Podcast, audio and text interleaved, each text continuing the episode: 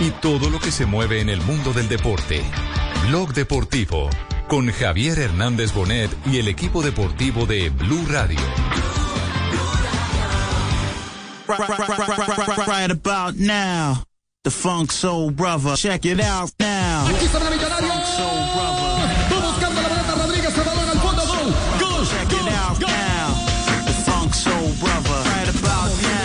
Se viene Sherman, puede venir por el costado, va Sherman, Arboleda lo espera, llega Arboleda, tira el centro, el balón abajo,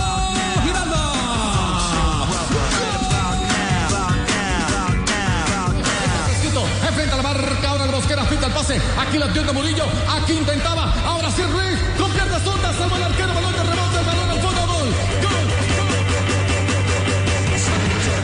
Vino, buena de Borja, desairó Palacio, metió para Teo, Teo abre la banda izquierda, buena esta Dinestrosa, tira el centro, Borja. Dos de la tarde, dos minutos. Bienvenidos a Blog Deportivo. Arrancamos una nueva semana, una semana especial. Qué fin de semana tuvimos de fútbol colombiano con el clásico paisa que no salió del cero, pero uno mira los resultados, mira la tabla de posiciones, está apasionante. El fútbol profesional colombiano con todos los grandes luchando arriba ganó América, intenta recuperarse. Estos fueron los resultados, Sebastián, de un fin de semana bien futbolero en Colombia. Hola Juanjo, feliz tarde para todos. Fecha número 15 del ¿Cómo fútbol colombiano. Envigado empató 0 por 0 con el Deportes Tolima. Victoria en Manizales del 11 Caldas 4 por 2 ante el Boyacá Chico Junior. En el Metro 1 por 1 ante Independiente Santa Fe. El clásico Paisa, como lo mencionaba, 0 por 0 entre Medellín y Atlético Nacional. También 0 por 0 entre el Deportivo Pereira y La Equidad. Ganó América como Eso. visitante. Repita, repita. eh, América 2. Eso. Alianza Petrolera El 0. único de los grandes que por ahora está fuera de la clasificación. Ahí estamos, ahí estamos chilingando. Tranquilo, Juanjo, que ahí entramos. Patriota le ganó 2 por 1 a Águilas Doradas, victoria de Millonarios en el Campín 2 por 1 ante el Bucaramanga y hoy termina la fecha 8 de la noche en Palma Seca Deportivo Cali ante el Deportivo Pasto. Muy bien, ¿y cómo está la tabla de posiciones después de estos resultados? Porque vamos ya entrando en una etapa en la que empiezan a definirse ciertas cuestiones de la clasificación y todavía Tulio lo veo a América fuera, ¿eh? Sí, todavía está fuera, pero ahí estamos con la intención de poder no meter en el Noveno, grupo de los ocho. Bueno, ahí está América, Bueno. América de Cali que es noveno, pero primero está Atlético Nacional con 28 puntos, segundo La Equidad con 27, Santa Fe, Millonarios tienen 26 unidades, Yamit, sí, señor. en el tercer lugar. Con 26 puntos, pero le gana la posición a Millonarios porque tiene mejor diferencia de gol, sí señor. Quinto está el Deportivo, el Deportes Tolima con 25 unidades, las mismas del poderoso del Deportivo Independiente Medellín. Séptimo está Junior con 24, las mismas del Deportivo Cali que juega esta noche. Noveno, América de Cali con 22. Décimo, Jaguares con 20, que descansó en esta fecha. En la posición número 11, Bucaramanga eh, con 19 puntos, los mismos del Deportivo Pasto. Casilla 13 para Patriotas con 13 unidades, las mismas del Envigado. En la casilla 15, 11 Caldas con 12 puntos, las mismas de Águilas Doradas. Posición 17 para el Boyacá Chico. 18 es el Pereira con 8 puntos y último Alianza Petrolera con 4 unidades. Quedan 4 fechas. Clásico paisa sin goles, pero con eh, problemas, dificultades arbitrales, discusiones de un lado del otro, un partido muy intenso. ¿Qué fue lo que pasó, Jota? Pasó de todo, pasó de todo porque era un clásico con, con aspiraciones de lado y lado, con los dos equipos metidos dentro de los ocho, pero con necesidades diferentes. Nacional necesitaba los puntos para ir asegurando la clasificación y pensar en Libertadores y Medellín necesita asegurarse en los ocho, tiene la jornada de descanso en estas de mitad de semana, entonces seguramente ahí la matemática se le va a apretar. El partido fue intenso, Hernán Darío Gómez plantó Quien no ha caído nunca no tiene una idea justa del esfuerzo que hay que hacer para tenerse en pie. Multatuli. Blue Radio. superó a la técnica, neutralizó a los jugadores de talento de Atlético Nacional y terminó teniendo en la etapa inicial dos opciones claras. El Medellín en la complementaria tuvo una Nacional, otra Medellín, pero hubo un escándalo con el arbitraje porque en el primer minuto hay una patada del chico gallego, el eh, juvenil eh, Juan Pablo Gallego le mete una patada a Rovira que daba para expulsión. El árbitro consideró que era amarilla, el bar lo llamó, él miró el bar, el bar le dijo, le mostró y él dejó el tema en amarilla. Y luego una jugada sobre de, de Alex Castro, una doble jugada, primero le da un balonazo a Juan David Mosquera, el lateral eh, derecho del Medellín, le tira el balón en la cara, eh, se presenta un forcejeo y luego le mete un cabezazo ahí en, las barbas del, árbitro, eh, le mete el eh, cabezazo a James Sánchez y el árbitro eh, consideró que debía consultar el bar, pero en ese momento se fue el bar. El técnico Guimaraes cambia a Castro y cuando ya habían cambiado a Castro, el bar volvió a funcionar y el partido terminó con 102 minutos, un alargue de, de 12 minutos y un escándalo mayor si se fue el bar y el jugador al que van a cambiar está involucrado en una de las situaciones que tienen que estudiar, es algo que yo nunca había visto en el, en el mundo que pasara algo así, pero digo, no habría que desarrollar un protocolo como para decir no se pueden hacer modificaciones hasta que esté nuevamente en funcionamiento el bar, porque si no, ahí hay un gris en el que, claro, Guimaraes saca al jugador para, para no quedar con 10. El primer punto del protocolo es que el árbitro tiene que decirle a cada bit, y no sé quién era el capitán, el si era Duque, o no. Duque, Duque. Entonces, decirle, señor, estamos sin bar porque está fallando, no sirve la comunicación, no sirve. El primer Sí, pero lo, curioso es que se quedan 12 minutos sin bar y nunca se revisó el bar por la, por la doble jugada. Entonces queda como el, el, sinsabor de que esperamos al bar, pero, pero la jugada no está. ¿Sabe qué? Pero Jota, ¿sabe, sabe qué da más pena y esto vergüenza a la, a la vez? Es que el árbitro del partido no necesita del bar porque está a un metro del cabezazo que le pegó Alex Castro a, a James Sánchez. A un metro lo tiene de frente, lo está mirando. Entonces no puede salir el árbitro ¿cómo lo vio? decir es que tengo que mirar el, bar cuando está viendo la jugada. El origen de todo fue eso. El origen del problema fue ese. Independientemente si después se fue o no se fue el bar, el árbitro tenía que tomar la decisión de sacarle por lo menos amarilla, como ya tenía otra amarilla roja, porque la jugada fue a ni siquiera un metro, a 40 centímetros estaba el árbitro. Es imposible que a un árbitro de primera eh, se le escape una jugada de esa, tenía que expulsar. Mario Herrera. Ya se lo tenía que expulsar. Y luego, si el, el, bar estaba o no estaba, ya ese es otro tema que lo hubiera tratado de otra manera, de informar a los capitanes, pero tenía que expulsar a Castro sin necesidad del bar. J, ¿cómo siguió la historia? No, la historia luego termina con, con las declaraciones de Cadavid, el capitán de Independiente Medellín, eh, que respalda después Bolillo y se cierra el capítulo ahí. Medellín ya no quiere hablar más del tema, ya eh, Cadavid se pronunció, dijo él, en nombre de todos los jugadores del fútbol colombiano y dijo una cosa que todos sabemos, que con el tema del VAR se han presentado una cantidad de irregularidades en el fútbol de Colombia, porque lo malo no es la tecnología, sino el uso que hacemos de ella y que no hay garantías cuando se juega con VAR. Hay menos garantías cuando se juega con VAR que cuando se juega sin VAR. Así están las cosas en el fútbol de Colombia. Que no es tan cierto eso, ¿ah? que no es tan cierto porque hay ejemplos en donde partidos donde eh, por no existir VAR, no sé, por lo menos no se le dio la oportunidad al árbitro de revisar. Por ejemplo, me viene a la memoria uno rapidito. Caldas, eh, Caldas Chico. Sí, el sábado. penalti pitó un penalti fuera del área. El, el, árbitro. Ese fue Bismar Santiago. Bismar Santiago, profe Castel. Claro. Sí, señor. Eso, eso Ricardo, que estábamos nosotros eh, viendo ese partido antes de la transmisión. Y pitó el penalti en la velocidad de la jugada, lo vio adentro, el penalti, el juez de línea o asistente, como le dicen ahora, corrió la, la señal de que autoriza el penal pero si hubiera tenido el bar en ese momento, va y lo revisa y estoy absolutamente seguro porque es tan evidente que fue afuera que lo hubiera echado para atrás y no pitan el penal. O sea que el, el bar sí es necesario. profe, profe no, es tan evidente, no, es, tan evidente porque la, la, la, de Gallego la revisaron y no expulsaron. Es que el, la discusión se ha ido todo el fin de semana con el tema del bar, pero la discusión de fondo es el arbitraje, no el bar.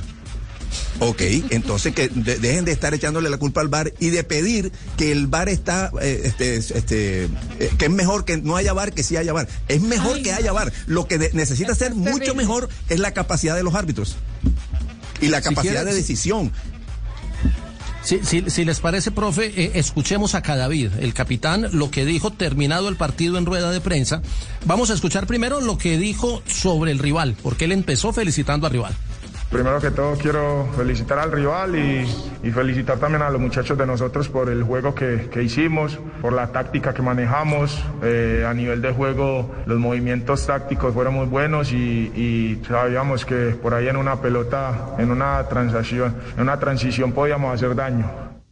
Bueno, mire que él comenzó felicitando al rival y felicitando a su equipo, porque a veces se nos olvida y nos quedamos, eh, o mucha gente se queda en redes solo con lo que dijo de, de, la jugada. Aquí está la parte en la que Cadavid habla de cómo fue el tema con el árbitro en esa jugada de Castro.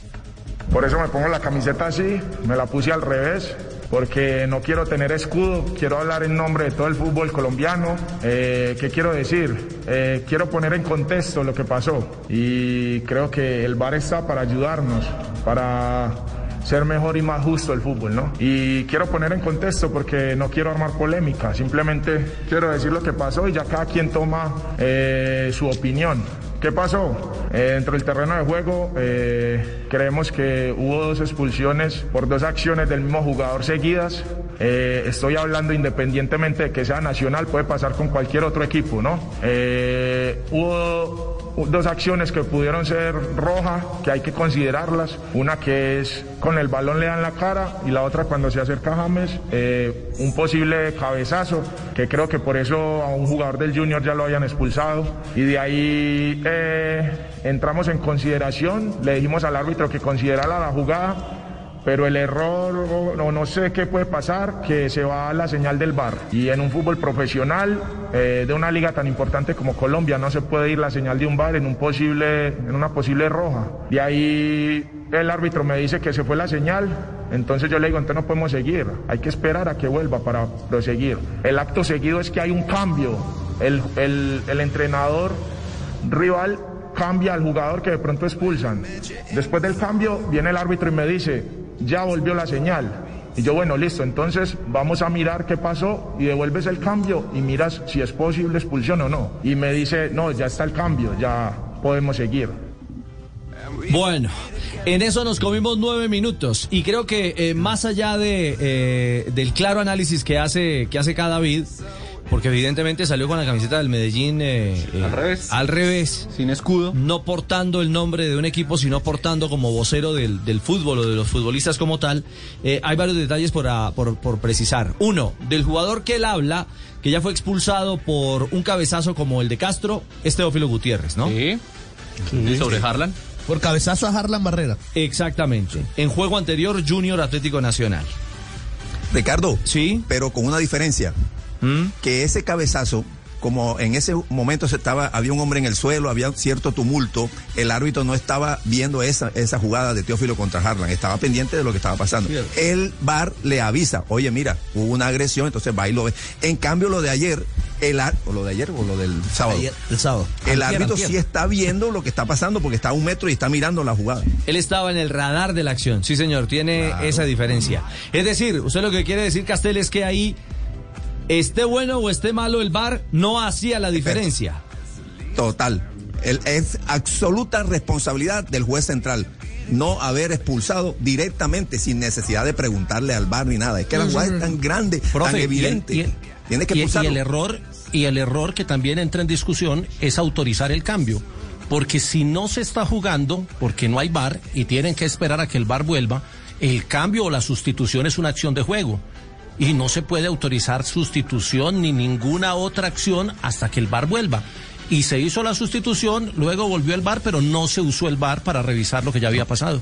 Es que, es que a ver, eh, aquí lo particular del tema es, no había que esperar el bar para el cambio, pero sí había que esperar el bar para la reanudación del juego. Es decir, es, son dos criterios distintos ahí y eso es lo que... y mire que el error ahí no es del bar, el error es del, del, señor que está pitando el partido. Claro. Es, pero claro que como dice Juanjo, ahí hay un gris. O sea, eh, eh, si nos apegamos al reglamento, yo no sé cómo puede el árbitro impedir que Guimaraes saque de claro. Bueno, ¿qué vamos a hacer con ese bar? esa es una parte complicada. Debería quedar todo congelado hasta que vuelva el bar, ¿no? Eh, me, parece que Guimaraes no está escrito. Claro, Guimaraes estuvo muy rápido y reflejo para que no echen al jugador. Ahora, una vez que vuelve el VAR y que constatan que al futbolista tienen que echarlo, supongamos que no pueden volver atrás el cambio, porque ya el error estaba cometido, creo que igual al jugador tienen que ir y expulsarlo en el banco de suplentes para que no juegue la próxima fecha. No, es, que, es que sencillamente no, tiene... Es decir, el, que tuvo más oficio o el que tuvo más viveza fue Guimaraes. Él tenía clarísimo que eh, bajo cualquier circunstancia ese jugador debió ser expulsado. O sea, y, lo expresó desde, desde la inmediatez en la modificación de mandar a Quiñones para cambiar a, a, Alex Castro. Eh, lo, lo, que parece infame es que un central como Herrera, que es un árbitro FIFA, no tenga el criterio, la capacidad y el carácter para tomar una decisión disciplinaria de manera correcta. Y además mandan una cantidad de pelados nuevos porque el combo de veteranos, entiendo, andaban en otras actividades extradeportivas, eh, cumpliendo con otros compromisos, Manden foto. lejos del tema futbolístico, mm, y pusieron a este chico, Mauricio, ¿qué? ¿El antioqueño? Se me escapa el apellido, el encargado del bar.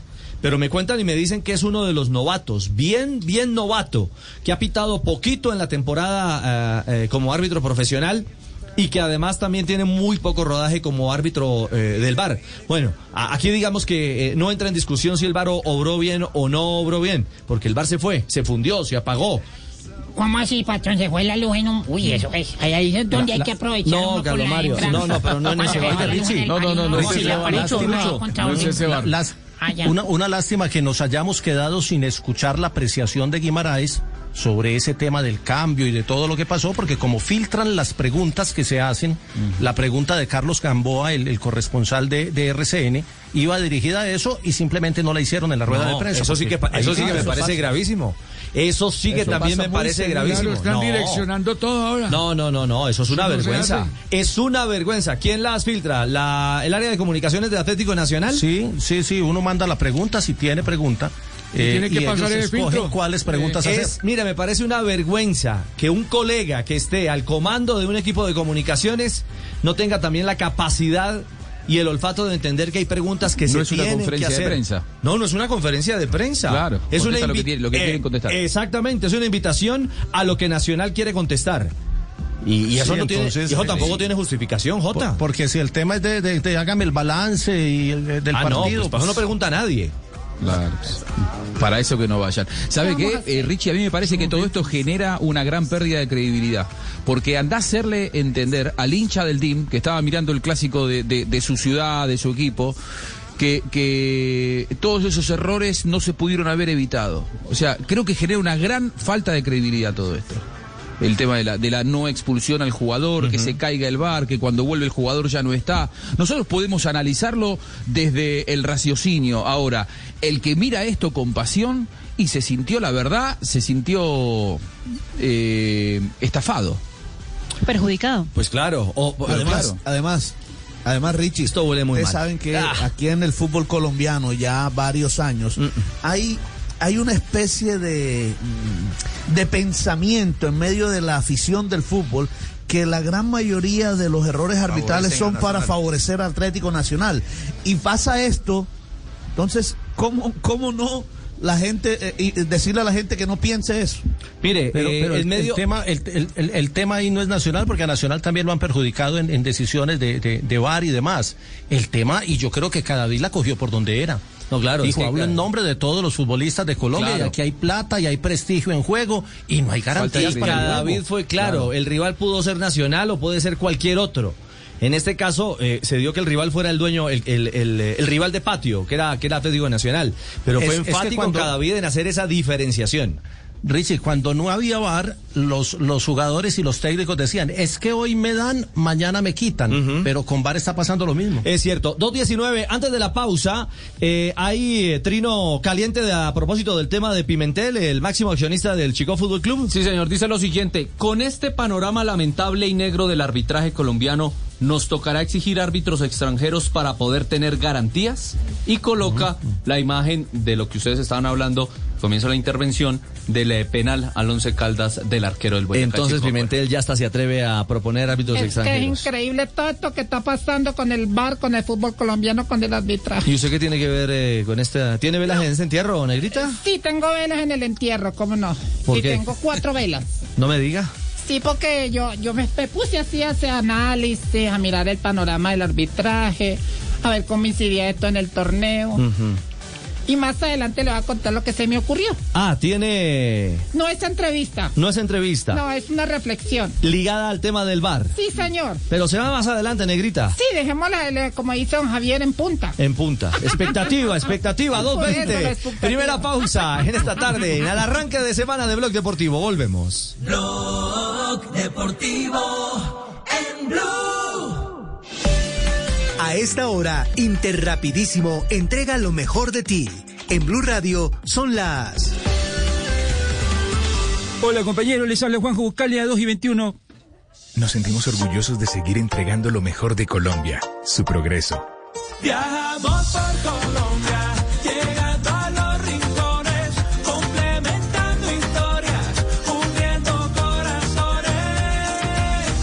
Llevamos 32 años entregando lo mejor de los colombianos en cada rincón del país. Y no pares de sonreír, es la esencia de nuestro país.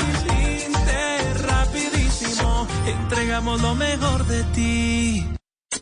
¿Qué tal una deliciosa torta? Unos ricos pastelitos, unas exquisitas galletas, un pan calientico, con harina de trigo, los farallones. Y es rico alimento, suave, rendidora, Deliciosa y gustadora. Con el trigo de las mejores cosechas, harina Los Farallones. Calidad y rendimiento inigualable. Trabajamos pensando en usted. Si eres de los que asume una actitud diferente para generar un cambio positivo, para ti llegó Iwa, agua envasada en cartón de bosques manejado responsablemente, con tapa hecha de caña de azúcar que conserva la pureza de su origen natural. Iwa, una nueva forma de cuidar de ti para cuidar de nuestra tierra. El Banco W ha llegado al microempresario de esta nación con diferentes productos de ahorro, crédito e inversión. Aporta calidad de vida al que no tiene una entrada estable y el futuro de todos cuida, así de simple y así de amable. Banco W, 10 años como banco, 40 a tu lado. Vigilado por la Superintendencia Financiera de Colombia. ¿Y cómo dice? Siempre pide un black and white, comparte un black and white, un whisky black and white, disfruta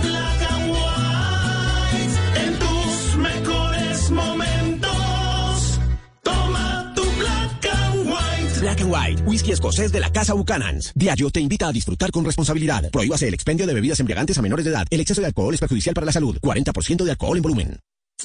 ¿Qué tal una deliciosa torta? Unos ricos pastelitos, unas exquisitas galletas, un pan calientico, con harina de trigo, los farallones.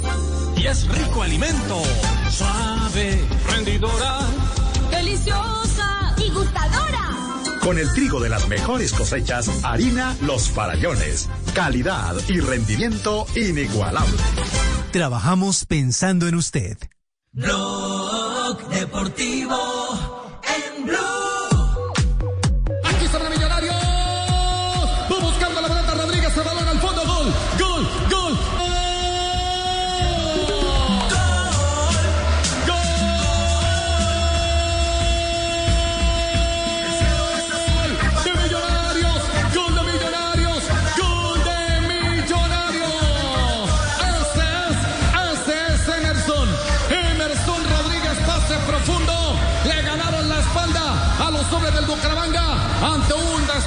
Chaverra y viene en el rechazo la gente del equipo de azul.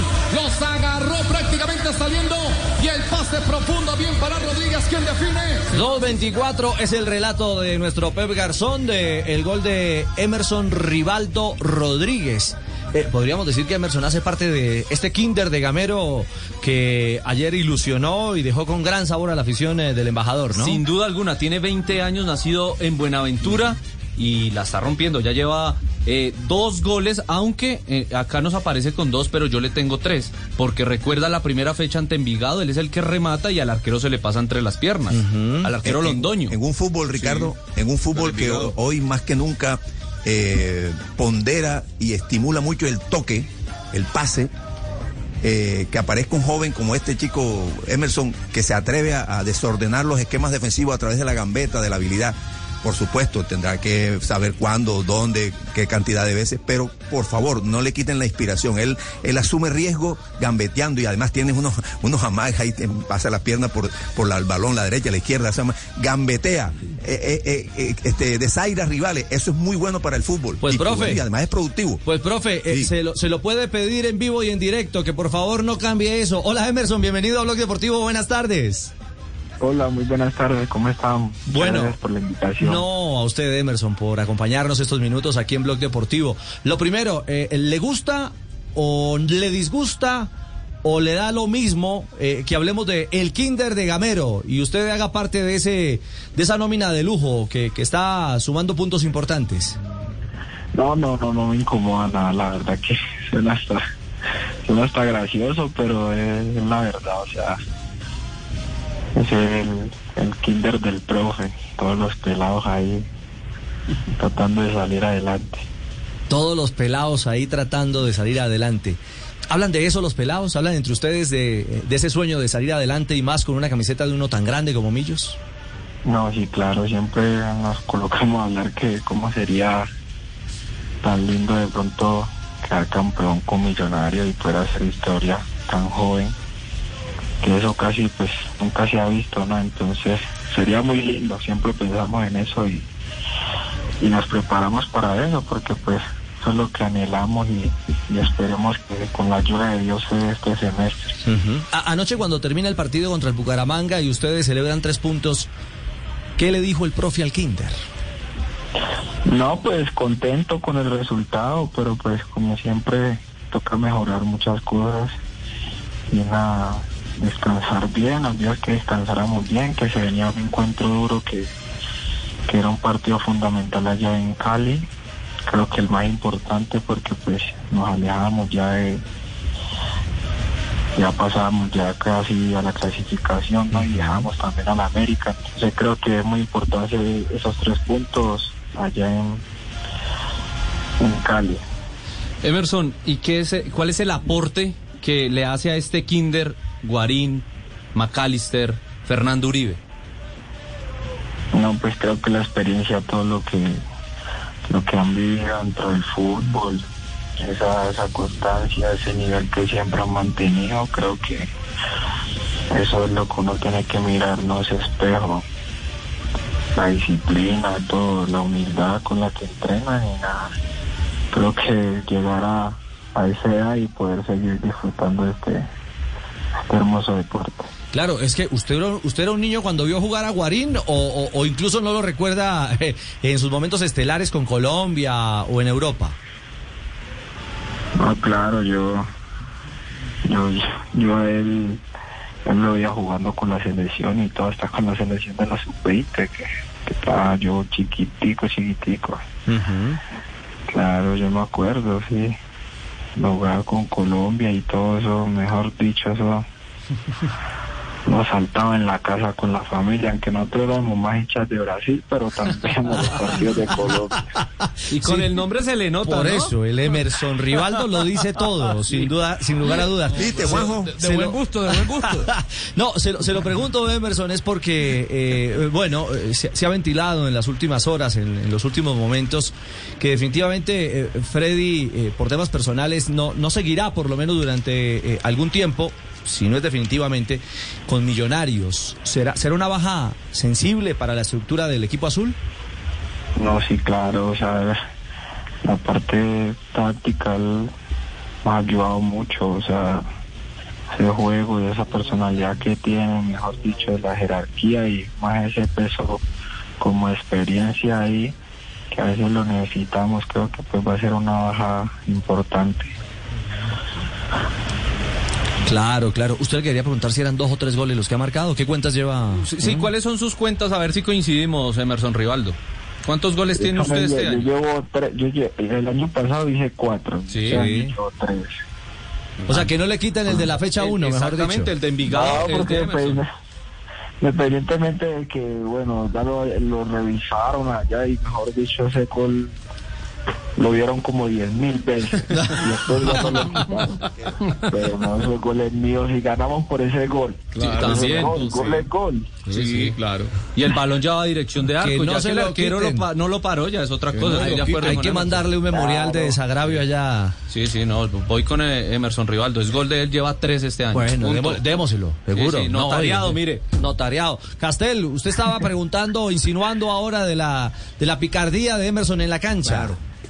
Y le pregunto a Emerson si eso, dónde lo aprendió, dónde lo ensayó, alguien se lo sugirió, este, dónde lo practicó, eh, si lo sigue eh, practicando ahora ya como profesional en los entrenamientos, que, que cómo inventa esas, esas, esos amagues, esas bicicletas que hace, cómo pasa las piernas por encima de la pelota, en dónde lo aprendió. No, pues yo digo que viendo eh, a esos grandes de Brasil, porque pues nosotros siempre nos ha gustado con mi familia ese yoga bonito y ese, ese regate, ¿sí me entiendes? Yo veo mucho a Neymar y, pues ya somos dos. Uno trata, uno trata como imitarlo, pero pues no es lo mismo, ¿no?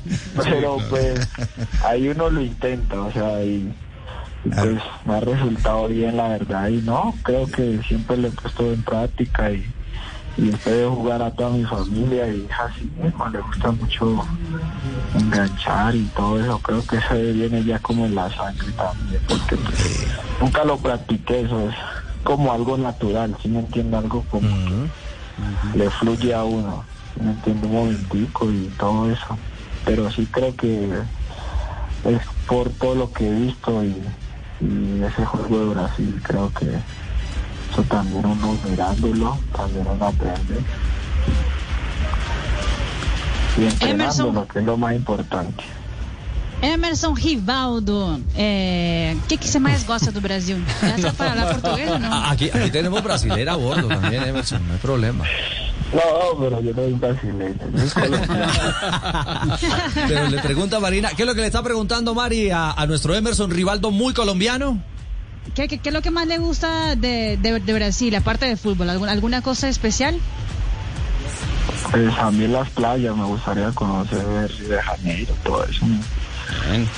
Soñaba con, con toda mi familia, soñaba, soñaba con ir al Mundial de Brasil. Emerson, ¿en qué equipo de Brasil, en qué equipo de Brasil quiere jugar? No, Pues no sé, no me, no me, no, no me, no me veo en Brasil, no me veo en Brasil, pero me gustaría jugar en, en el Santos o también en el Palmeiras. en Santos o en Palmeiras. Con ese nombre ya entra pisando fuerte, ¿no?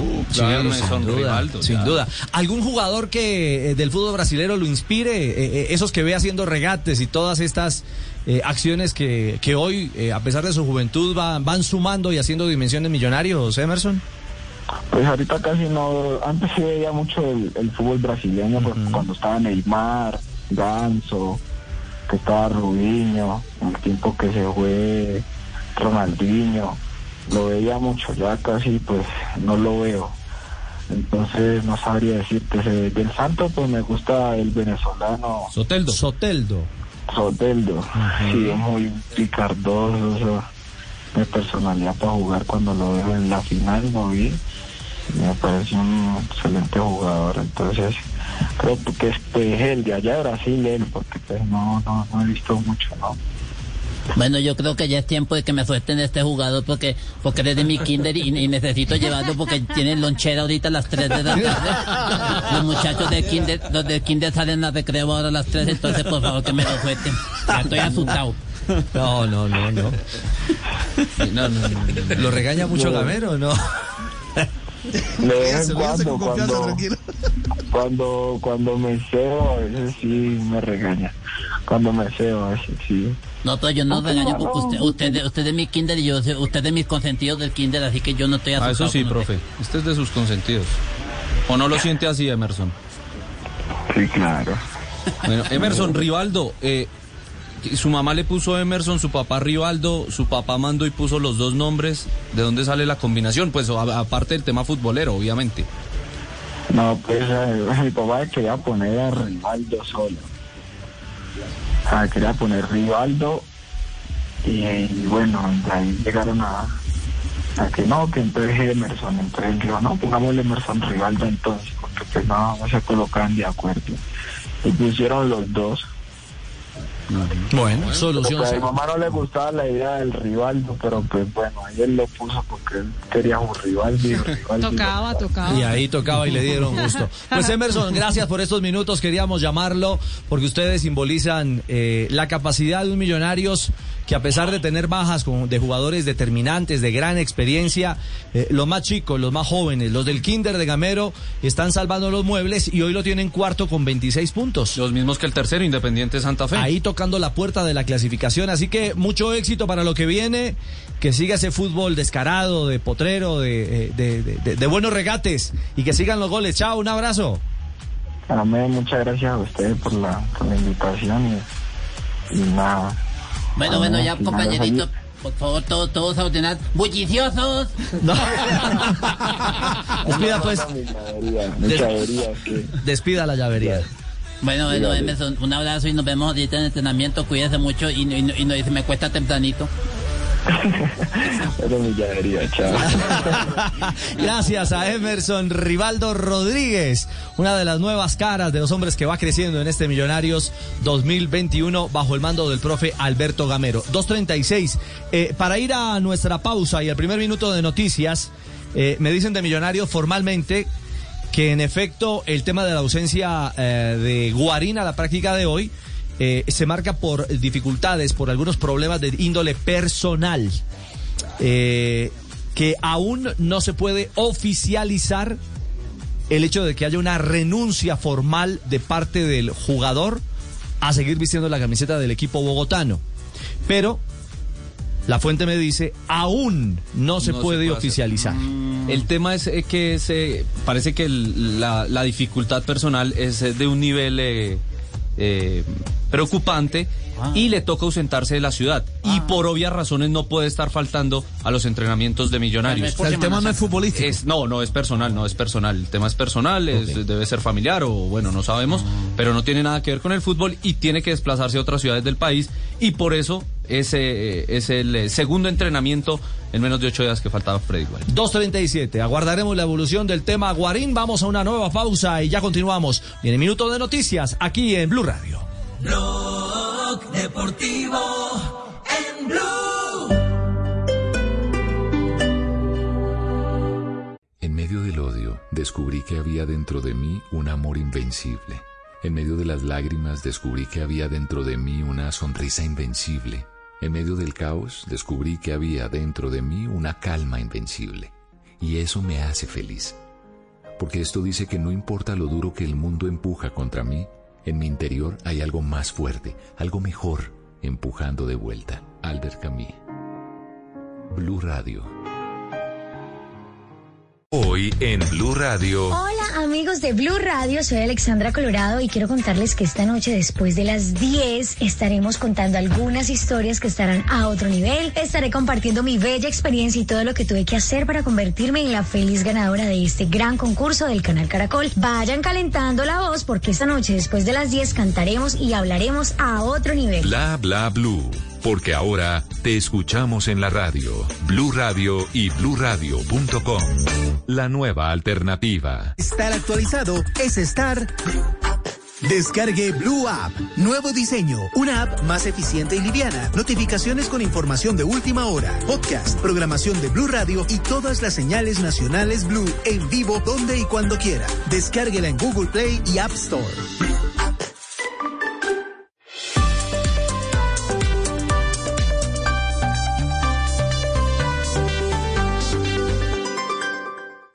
En Blue Radio, un minuto de noticias. Dos de la tarde, 39 minutos. Un líder cívico de la comuna 18 de Cali fue víctima de un atentado sicarial. La información la tiene Paula Gómez. Se trata del líder Giovanni Hoyos y precisamente salía de una reunión con la comunidad y se dirigía a ver un tema de basuras cuando fue interceptado por hombres armados que lo atacaron a tiros y huyeron del sitio. El secretario de Seguridad de Cali, Carlos Rojas. Un líder importante, reconocido, ha sido presidente de una junta comunal, cuatro impactos de bala en una zona en el sur de la ciudad, comuna 18. El hombre tiene comprometido su hígado y uno de sus pulmones en donde tiene alojado un proyectil y tras ser sometido a intervenciones quirúrgicas continúa siendo atendido en un centro asistencial en el sur de Cali. La Contraloría detectó 175 alertas por 30 billones de pesos invertidos en obras de infraestructura del país. La entidad con más proyectos eh, críticos es el Fondo de Adaptación. Todo esto nos lo explica Jimmy Ávila.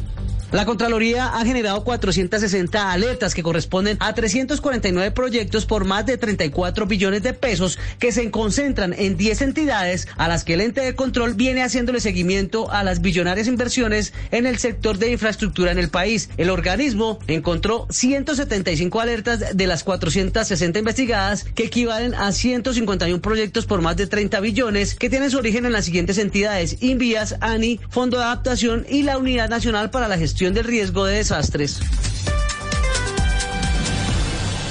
Blog Deportivo en Blue. 2.40, regresamos a Blog Deportivo. El América está buscando casa, ¿no? Sí, claro. A ver, Sí. Tulio. Pero no para Sí, sí. hospedarme, no, para jugar.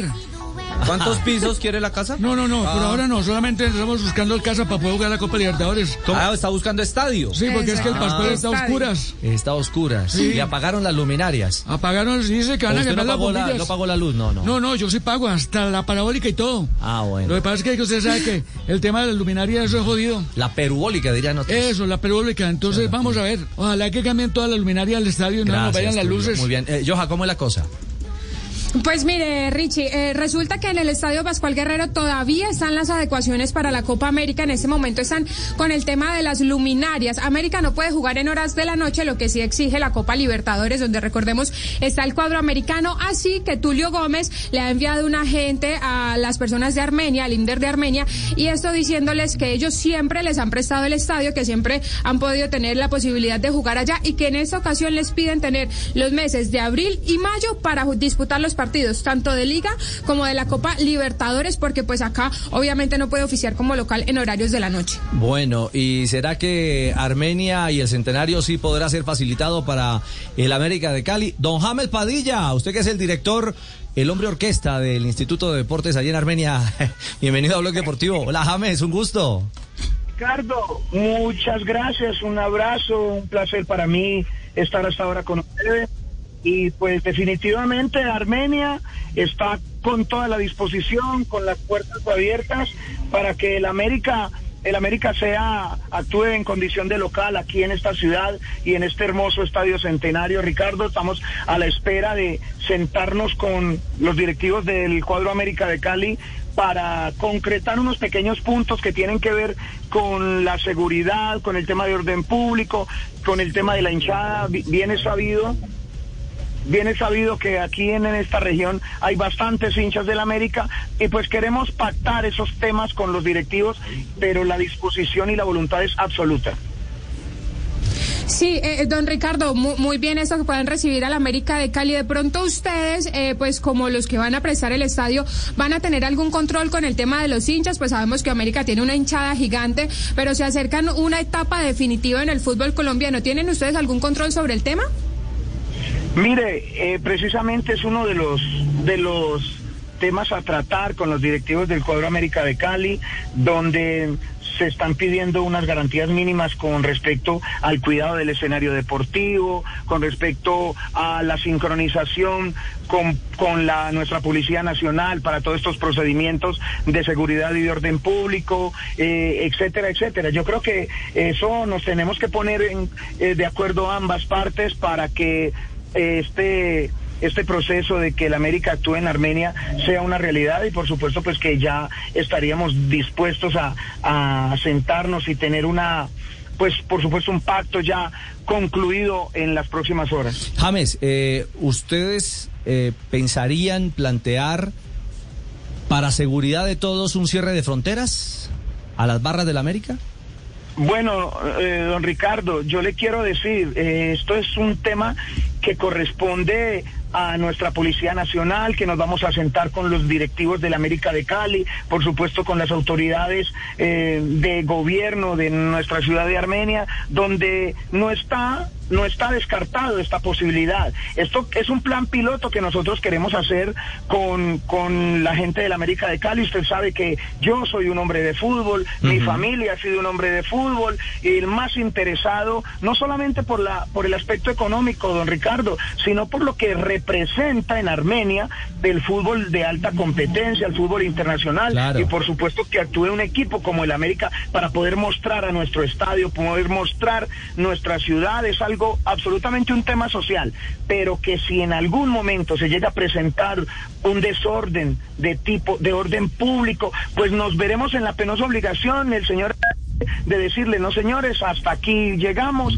eh, no podemos tolerar estas situaciones que se presentan con la hinchada, pero entonces eso que usted me está preguntando está dentro de las posibilidades. Claro, dentro de las alternativas. Y está dentro de las posibilidades que ese plan piloto del que usted nos está hablando, James, en la ciudad de Armenia para el América de Cali, eh, tenga la posibilidad de aforo controlado, un grupo específico de números de hinchas al estadio.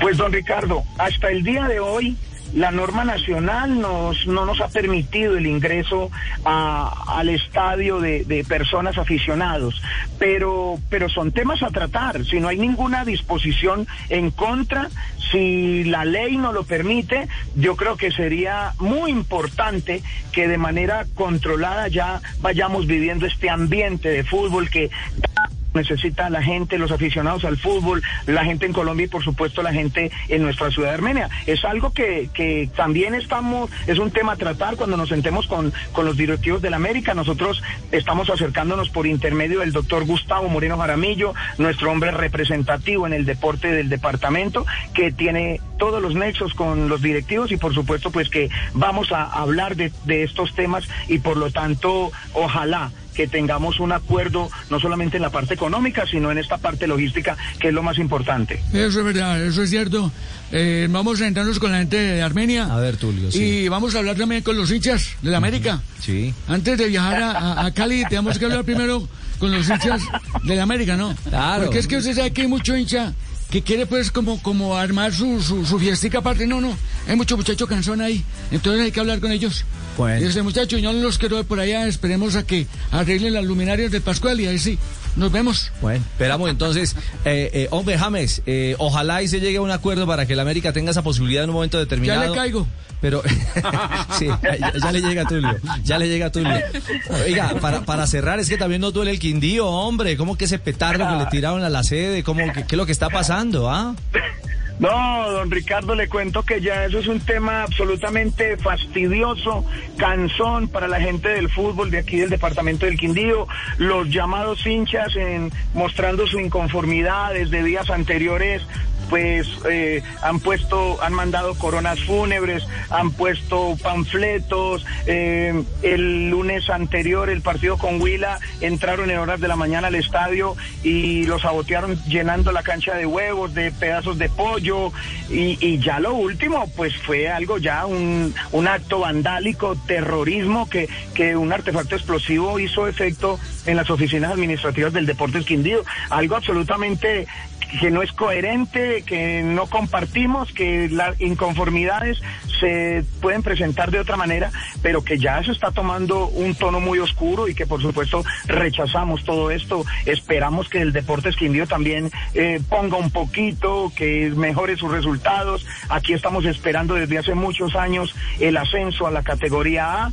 Desafortunadamente no se ha dado. Claro. Yo creo que es una situación muy delicada la que se está viviendo aquí en el departamento del Quindío. Sin duda, hombre James, pues esperamos que eso también tenga un, eh, un, un final feliz y que las cosas tomen su cauce normal. Un abrazo y estamos atentos entonces a ver si el centenario se convierte en la nueva Casa del América. Chao James. Bueno, Ricardo, así lo esperamos. Muchas gracias a ustedes. Abrazo. 2.49, ya le cae Tulio, estamos en Blog Deportivo. Blog Deportivo en Blue. De Diógenes compré un día la linterna a un mercader. Distan la suya y la mía. ¿Cuánto hay de ser a no ser? Blanca la mía parece, la suya parece negra. La de él todo lo entristece, la mía todo lo alegra. Y es que en el mundo traidor nada hay verdad ni mentira. Todo es según el color del cristal con que se mira. Ramón de Campoamor. Blue Radio, la nueva alternativa. ¿Qué tal una deliciosa torta? Unos ricos pastelitos, unas exquisitas galletas, un pan calientico, con harina de trigo, los farallones. Y es rico alimento, suave, rendidora. ¡Deliciosa y gustadora! Con el trigo de las mejores cosechas, harina Los Farallones. Calidad y rendimiento inigualable. Trabajamos pensando en usted. Llega la voz de la verdad para desmentir noticias falsas. Pregunta para Vera. Están circulando por redes sociales diferentes publicaciones con instrucciones para hacer concentradores de oxígeno caseros para pacientes de COVID-19 a partir de nebulizadores o bombas de aire como las que se utilizan en las peceras. ¿Lo que se afirma es verdadero? Esa información es falsa. Expertos explican que no es posible que estos dispositivos caseros generen la concentración de oxígeno necesaria para un paciente con COVID-19. Un concentrador debe suministrar oxígeno a una concentración mayor del 82%, mientras que estos dispositivos artesanales no tienen la capacidad de concentrarlo, y lo circulan con la misma concentración que se encuentra en el ambiente, es decir, al 21%. Especialistas y autoridades sanitarias llaman la atención sobre el peligro que estas prácticas pueden implicar en los pacientes con bajos niveles de oxígeno en la sangre. Escucha la radio y conéctate con la verdad. Una iniciativa de Blue Radio en unión con las emisoras que están conectadas con la verdad. Empresarios pensionados, transportadores, taxistas, independientes empleados y hasta los inversionistas. En el Banco W pueden ser el prototipo del ahorro y el progreso, pues somos un solo equipo. Banco W, 10 años como banco, 40 a tu lado. Vigilado por la Superintendencia Financiera de Colombia.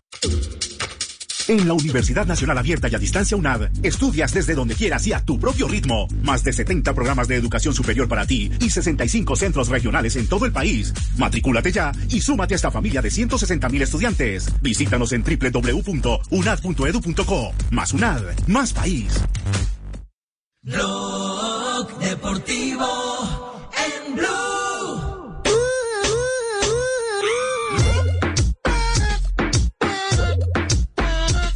Tarde, 52 minutos, los escuché con el tema de Andrés Cadavid, el capitán de campo de Independiente Medellín. El que llegó con camiseta al revés. Sí, sí, sí, sí, pero ve- veo que está JJ muy conciliador con el tema de Cadavid, está muy, eh, muy de acuerdo con, con que hizo bien, que fue maravilloso. Eh, yo, No, yo no dije que fue maravilloso, No, Javier. Yo no, dije que, yo- que- yo- yo lo escuché, yo lo escuché que sí, que, que bien que iba en representación de los jugadores. He conversado con cinco jugadores y les pregunté que si los habían llamado para consultarles si Andrés Cadavid podía hablar a nombre de ellos y me dijeron que no. Usted no puede en una rueda de prensa de Independiente Medellín posar como si no fuera el capitán de campo de Independiente Medellín, empezando por eso. Usted no puede ser cura y después eh, irse a la plaza de Berrío allá en Medellín a decir eh, eh, que está dando una opinión personal cuando usted está revestido de una misión que le han encomendado a través de la ordenación. O usted no puede, en condición de policía, decir que va a hablar como persona y no como policía. ¿Seguirá siendo policía? Digamos que eh, en A eso, ver. sí, tiene razón, pero Sí. el mensaje de fondo me parece que tiene coherencia. Eh, ¿Cuál es el mensaje de fondo? El mensaje de fondo es un desconocimiento a, a que el tema del bar es un tema que está medido por lo tecnológico. Y cuando eh, usted está sometido a la tecnología, le pasa lo que nos ha pasado a todos nosotros. Eh, yo me acuerdo en un campeonato mundial en el 2006 que se nos fue la señal porque el satélite se dañó. Porque esos son los riesgos de la tecnología, se dañó. Y por eso hay un protocolo. ¿Y cuál es el protocolo? El protocolo es que le comunican a los capitanes de campo y a su vez el capitán de campo eh, le comunica a sus compañeros del equipo y el árbitro le debe comunicar a los medios eh, que están cubriendo el partido, en este caso a los periodistas. Ese protocolo está escrito, ha pasado en España, ha pasado en Italia y ha pasado, eh, eh, pasó en la Copa América, que lo recordamos en el día de ayer. Eso pasó en la Copa América. Entonces, el, el tema no es exclusivamente del VAR, el tema es de una incapacidad manifiesta para tomar decisiones de los árbitros que se están escudando en el VAR, que es totalmente distinto. No es la herramienta. No hay que echarle la culpa al sofá. Hay que echarle la culpa a la, a la infiel o al infiel. Javier, pero no al sofá. Por eso yo, por eso yo dije que la discusión no se puede ir al bar. La discusión es sobre el arbitraje. Sí. Mario una- Herrera, un Mario Herrera. Eminentemente Mario Herrera, humano Mario Herrera que debió echar a. Gallego en el primer minuto y debió echar a Castro en el momento en que metió En el el, 76. cabezazo, en el 76. Y si no, que le pregunte a Guimaraes. Exacto. Ahí- Que fue el primero ahí- que cayó en cuenta. Ahí, ahí, ahí es donde, donde, donde tenemos que decir, eh, el, el árbitro es el que tiene que asumir la responsabilidad. Yo pero les decía, ayer eh, eh, de, de 11 veces eh, al, a- de 11 veces en jugadas decisivas, Roldán ha ido como 9 al bar. Pues si, el- si, si ese va a ser el destino y los árbitros no van a asumir eh, las eh, responsabilidades, yo con los 67 años que voy a cumplir y los 90 kilos porque me subí, ¿qué tengo? Yo puedo pitar en el 66. fútbol profesional colombiano si me dan un bar. Pero es que esa no es la historia. Javier, esa yo, sí, no es la realidad, ¿no? La, la realidad es que el, el VAR es una herramienta. el sábado decíamos al es final. solo entonces, una herramienta. Que no, que no nominen árbitros de campo y que trabajemos solo con el VAR. Es que Sí. esto está muy horrible, don Javier. Pero no le echen la culpa al sofá, el- no, le echen la culpa al bar, la herramienta es buena. Echen la culpa Claro. a quienes están administrando la herramienta y punto. Esa es, Es- esa es la, esa- esa es la verdad. Y, y que, y que se mire para los dos lados, porque, porque Cadavid, eh, por supuesto, inteligentemente, él eh, dice, no, pero no es eh, por lo que pasó eh, aquí hoy con, con Atlético Nacional, no es nacional.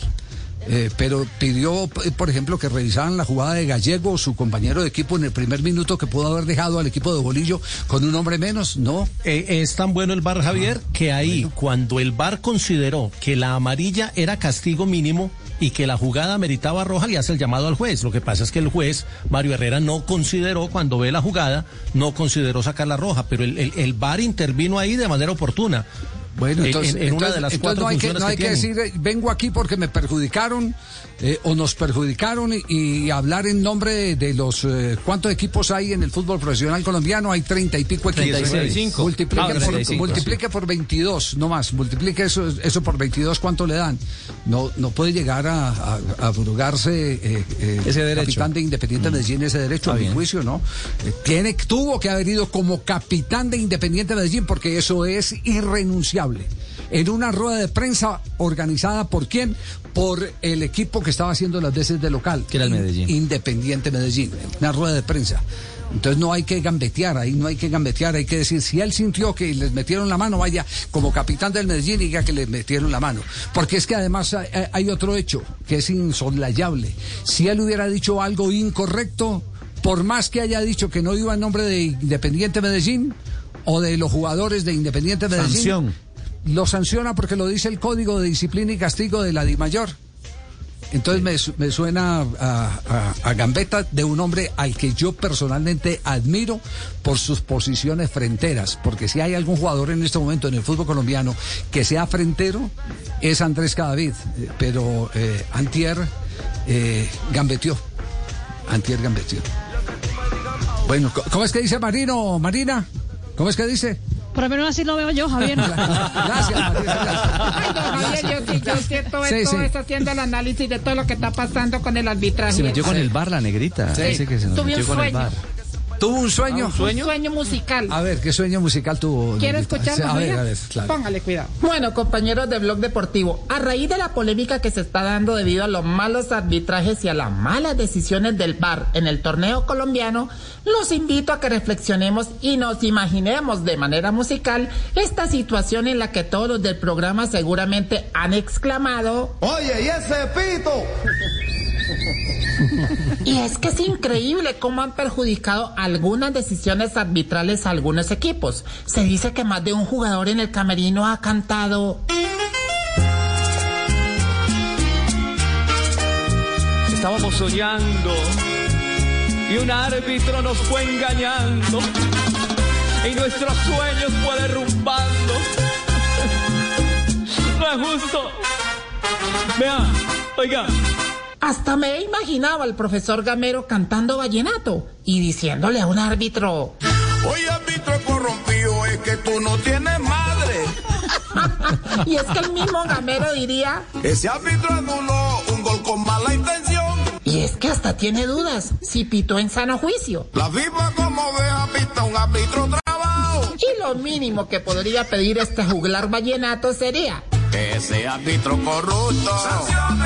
Y es que con todo lo que ha pasado en el bar y en el arbitraje, se ha escuchado al mismo Nicolás Gallo decir... A lo que el mismo Wilmar Roldán le contestaría. Puros cuentos de por ahí. Tú me tienes que creer. y ojalá nunca se agarren, porque se imaginan a Gallo diciéndole a Roldán... Y un árbitro la embarrará. Es tan grande mi tristeza. Hermano, usted es un horror. No, y seguramente Wilmar le contestaría. A FIFA usted lo va a echar. Y Nicolás no tendría más remedio que pedir.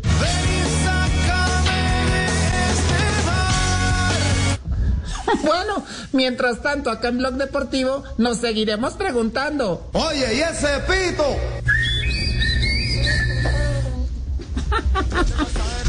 Y eso es todo por hoy, sí. Sí, eso es todo por es hoy. todo por hoy, va. Bueno, Bar. muy bien. Sí, puso sí. sabrosura el tema. Sí, sí, sí, sí.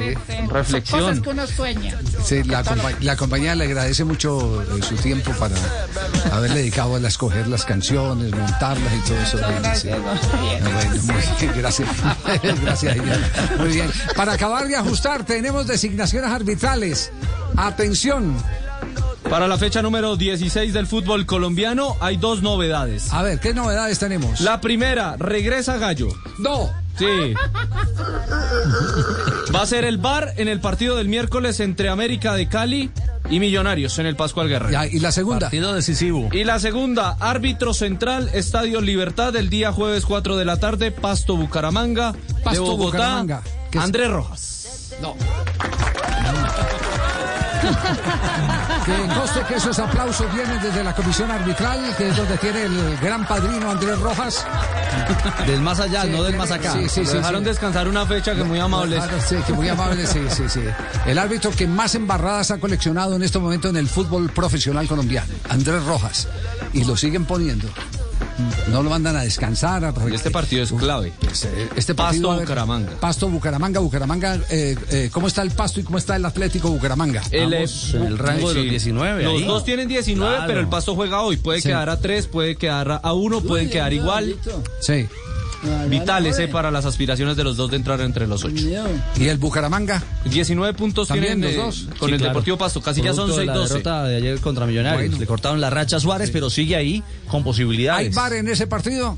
Eh, ya le confirmo. Porque esa es la otra pregunta. No, señor. No, hay bar. No hay bar. Uy, sálvenos Dios entonces. Equidad Cali Bar, Ajá. América Millonarios Bar y Tolima Nacional Bar. Sí, porque, porque lo que estamos viviendo es eh, eh, tal vez el momento más difícil en materia de calidad. Yo no hablo más allá de la calidad, yo sigo eh, pensando que, que los árbitros se equivocan porque son seres humanos, pero cuando uno se equivoca como ser humano una vez, dos veces, tres veces, cuatro veces, cinco veces, es porque algo está pasando en su vida o, o- o es incapacidad.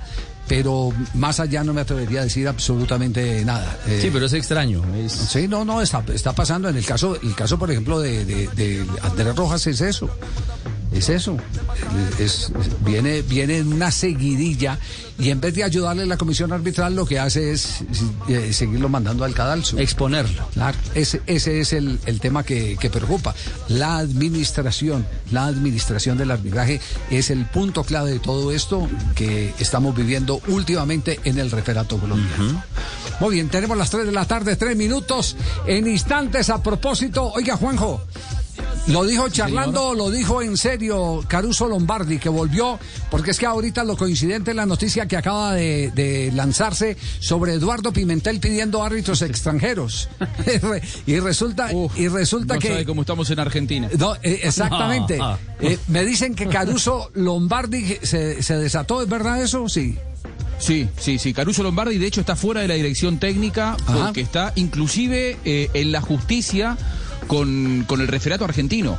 Eh, y denunció este fin de semana en un canal muy, muy serio, en TN, en, en Todo Noticias, que ciertos dirigentes eh, presionan a los árbitros o, en- o en todo caso, que hay árbitros que le tienen miedo a los dirigentes y que por eso Vaya. terminan cobrando a favor de los intereses de los clubes que dirigen. Bueno, ese tema lo tocaremos en la segunda parte del programa, en la última hora de nuestro programa, hoy día lunes. Las declaraciones de Caruso Lombardi, mientras Pimentel está pidiendo árbitros extranjeros para el torneo colombiano, en Argentina Caruso saca el balde y le da a todo el mundo. Así estamos. procesión, Aquí está y qué siniestra. procesión, Así estamos en. Semana Santa. En Semana Santa. Ay. María, Pausa y continuamos en Blog Deportivo. Viene el minuto de noticias.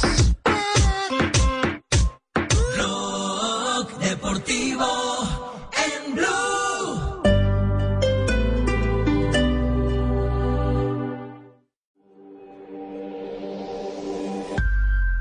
La vida es muy simple, pero nos empeñamos en hacerla difícil.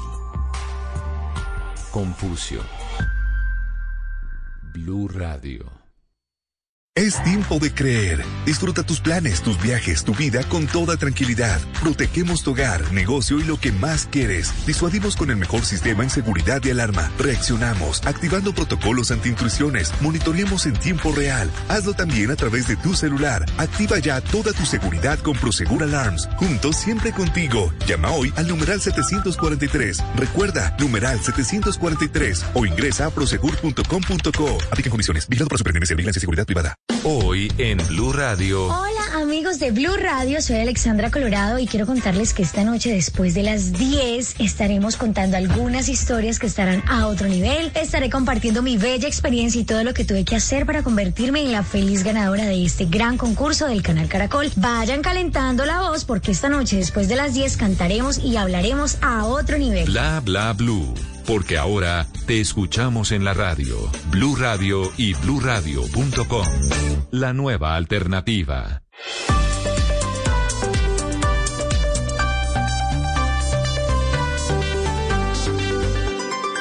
Rock deportivo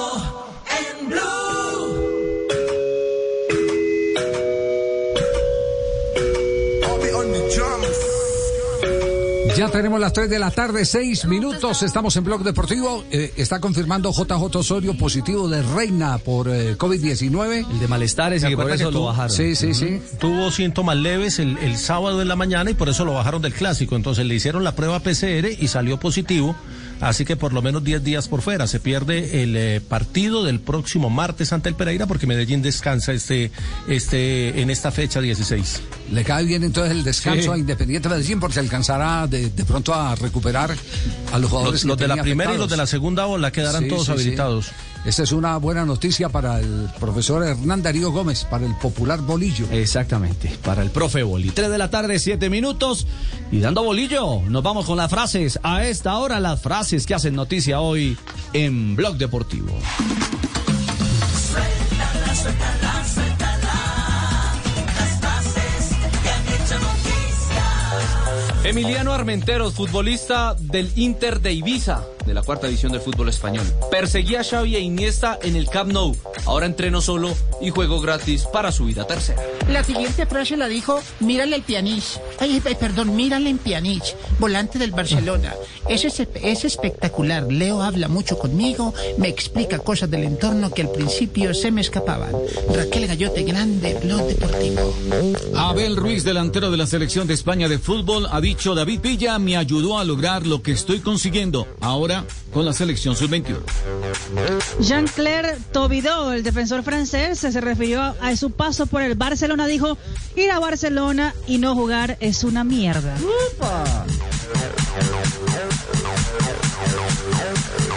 Nasser Buaní, el ciclista del Arkea Samsi, que le pegó un codazo, uno no, tres codazos a un corredor del Grupame de FDJ en un sprint en una carrera en Francia, dijo, me equivoqué, lo siento. No fue intencional. Tres. Sí, cómo no. Por si no le salía de tres codazos dijo, no fue intencional. Y Tomás Menier, el lateral derecho del Borussia Dortmund, dijo, pasaba demasiado tiempo en las redes sociales, Instagram, Twitter, y estaba en eso todo el tiempo. En realidad fue contraproducente. Y Bernard Chalandés, el entrenador de la selección de fútbol de Kosovo, dijo lo siguiente, jugar contra España es una oportunidad para aprender. Se enfrentan pasado mañana, el miércoles, en las eh, eliminatorias de Europa al Mundial de Qatar 2022. Después de junio, cuando ya no esté Borré, en River apuntan al retorno de Sebastián Driussi en el fútbol ruso, hombre que está defendiendo la camiseta del Zenit. Y a propósito de esto, Driussi dijo, todo pasa por algo. Si no es en junio, será el año que viene. No sé, pronto estaremos juntos de nuevo. buenas tardes. Profesor Mocus. Bien, gracias. La siguiente frase la dijo Fabio Poveda. A ver, vamos con la frase que hay marinómetro, Ay, ay, no, ay. marinanómetro hoy. Bien. Si estuviera mal levantarse de madrugada a comer, no le habrían puesto bombillo a la nevera.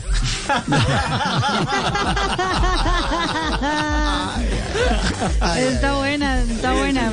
Eh, eh, sí, es- está per- perfecta para, para, para Fabito. Se Para el iluminó. Mr. Picaña, exactamente. sí, Prendió. señor. Se iluminó, se Por lo menos así lo veo yo, ¿no, Fabio?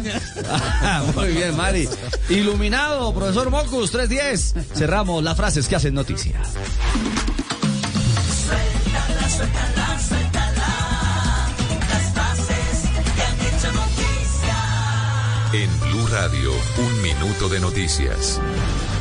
3 de la tarde, 10 minutos, la Procuraduría evalúa la aplicación de fotomultas, presuntamente sin requisitos, y próximamente decidirá si abre o no investigación a los secretarios de Movilidad de Bogotá, Cali y Medellín.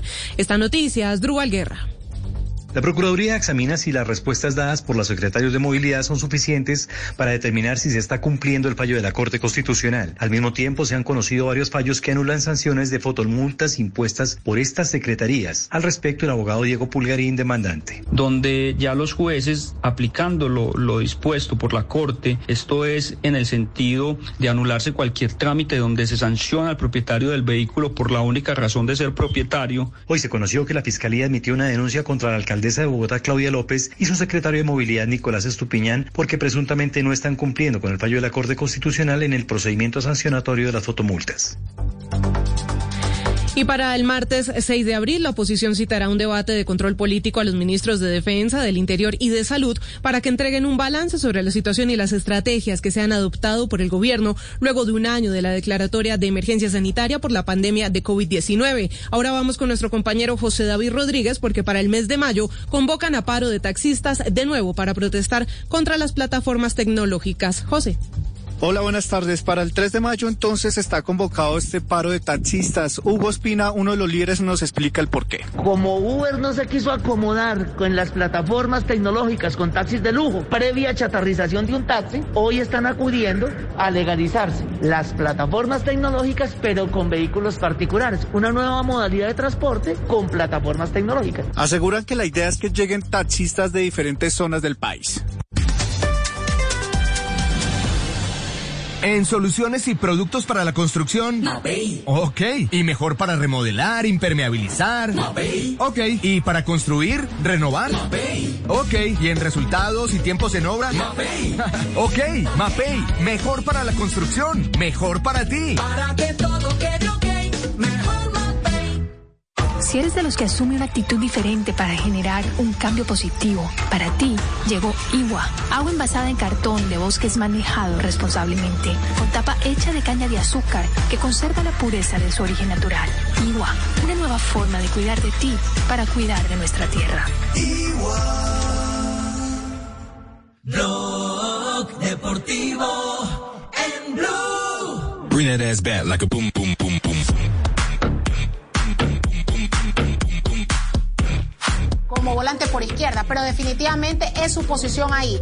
Así que no solamente le servirá eso eso a Alfaro de poder ver alternativas, jugadores que quizás Este sonido internacional de Blog Deportivo con la radio ecuatoriana, porque aprovechó esta Semana Santa eh, Gustavo Alfaro para darle movimiento a la base de la selección ecuatoriana que está jugando las eliminatorias. Y va a estar enfrentando desde las 3 y 30 de la tarde en el bello y nuevo estadio del estadio del eh, Independiente del Valle. del Valle en Sangolqui, el estadio Banco de Guayaquil a Bolivia. Bolivia que viene de perder 2 por 1 ante Chile, también partido amistoso el día viernes. Ahora ya está en Quito para enfrentar al eh, profe Gustavo Alfaro, Alfaro con la selección ecuatoriana, partido 3 y 30. Sí, ¿qué, qué tipo de equipo armado Gustavo Alfaro para ese partido? Ha, ha tenido la base de los que juegan en este momento, que son la mayoría en el- Javier, en, es el que fútbol ecuatoriano. Se dio el gusto este fin de semana Alfaro de decir, yo quería jugar la eliminatoria. No entiendo por qué Sí. no se jugó. Pues claro, si tiene un equipo montado para jugar sin problema. Va Domínguez. Eh, El mismo equipo que, ca- casi el mismo equipo que jugó contra Colombia, Javi. A ver, repasemos, repasemos Eh, entonces.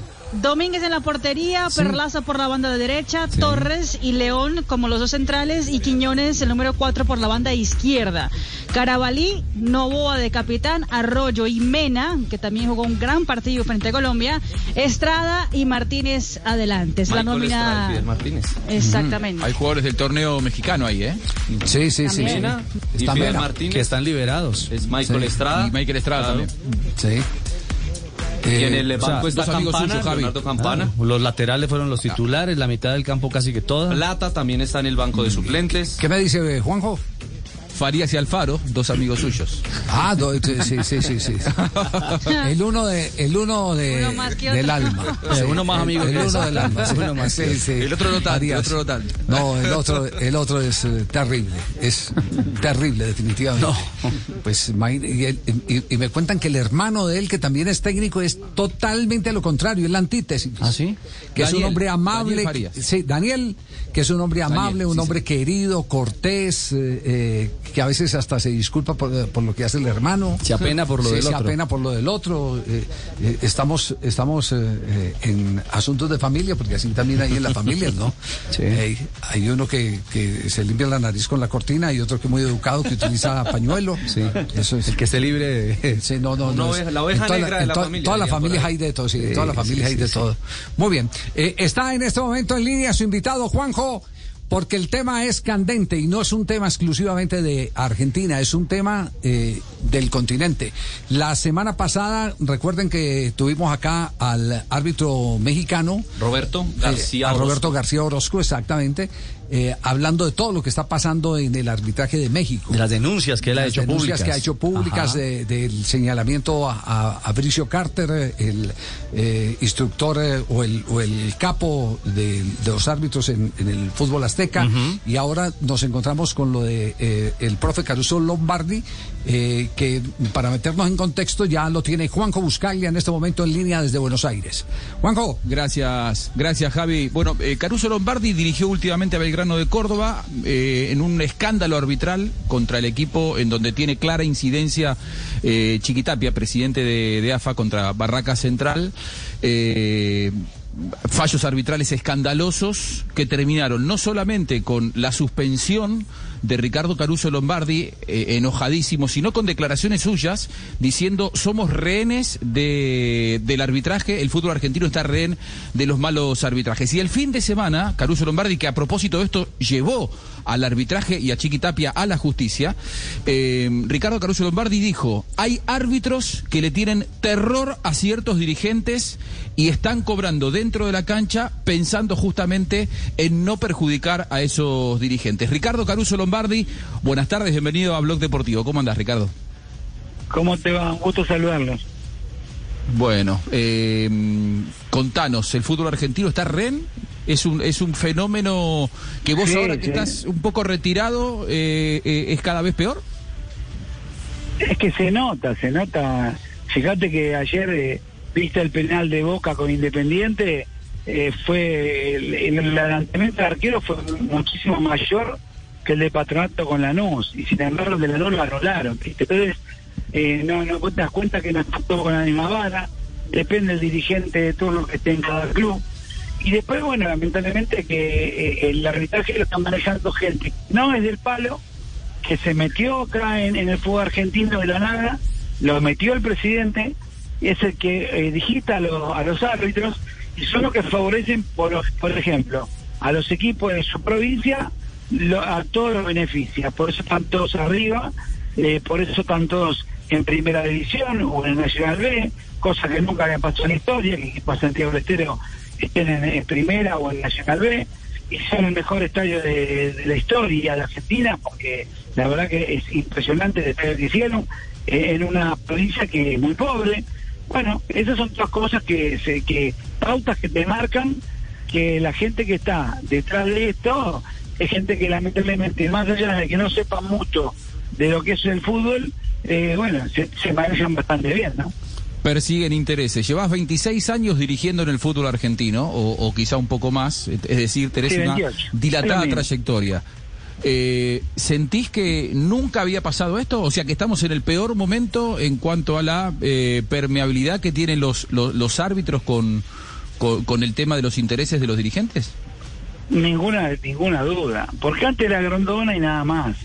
Ahora tienen un montón de, de, personas que tienen compromisos con esas personas y bueno, tienen que buscar la manera, tanto sean eh, compromisos por las elecciones, compromisos porque los votan, compromisos políticos, porque hay muchos políticos con, los, con sus clubes. Entonces, bueno, eh, muy a la pepa y lamentablemente los equipos que no tienen esa suerte de tener ese tipo de personas detrás de su club, son perjudicados y benefician siempre a esos equipos que yo te estoy diciendo. Entonces, lamentablemente, nunca vamos a salir a flote, porque, porque es así, porque cuando vas a jugar un partido, por ejemplo, contra el equipo del presidente, es tremendo. Contra los equipos antiaéreos, es tremendo. Y después, bueno, tengo una larga lista de equipos que son beneficiados porque lamentablemente tiene que quedar bien con ellos. Fíjate el regional, si vos te pusiste a tono, los cuatro que subieron del regional, los cuatro partidos fueron escandalosos, con problemas, pero todos los equipos que subieron tienen algún algún rey detrás, ¿entendés? No, no tienen un peón, tienen un rey detrás. Entonces, bueno, eso es muy difícil combatirlo, ¿no? Uh, antes era, entonces lo que le queremos entender, eh, eh, Caruso, antes había que obedecer a un señor, ahora son como 20. Claro, hoy está el, el Capanga, más uno más que está de Capanga también, que es el que digita a los árbitros, y después tienen, hay varios presidentes que tienen su historia con con, con, con, el fútbol argentino para poder dejarlo bien parado, ¿no? Y lamentablemente, fíjate que hubo cinco ascensos de Primera B, hubo cuatro ascensos de golpe en Nacional B, tres ascensos de la B Nacional B, ¿para qué? Para que todos los equipos esos puedan votar y puedan ganar sus votantes, ¿me entendés? Entonces, bueno, por eso estamos como estamos.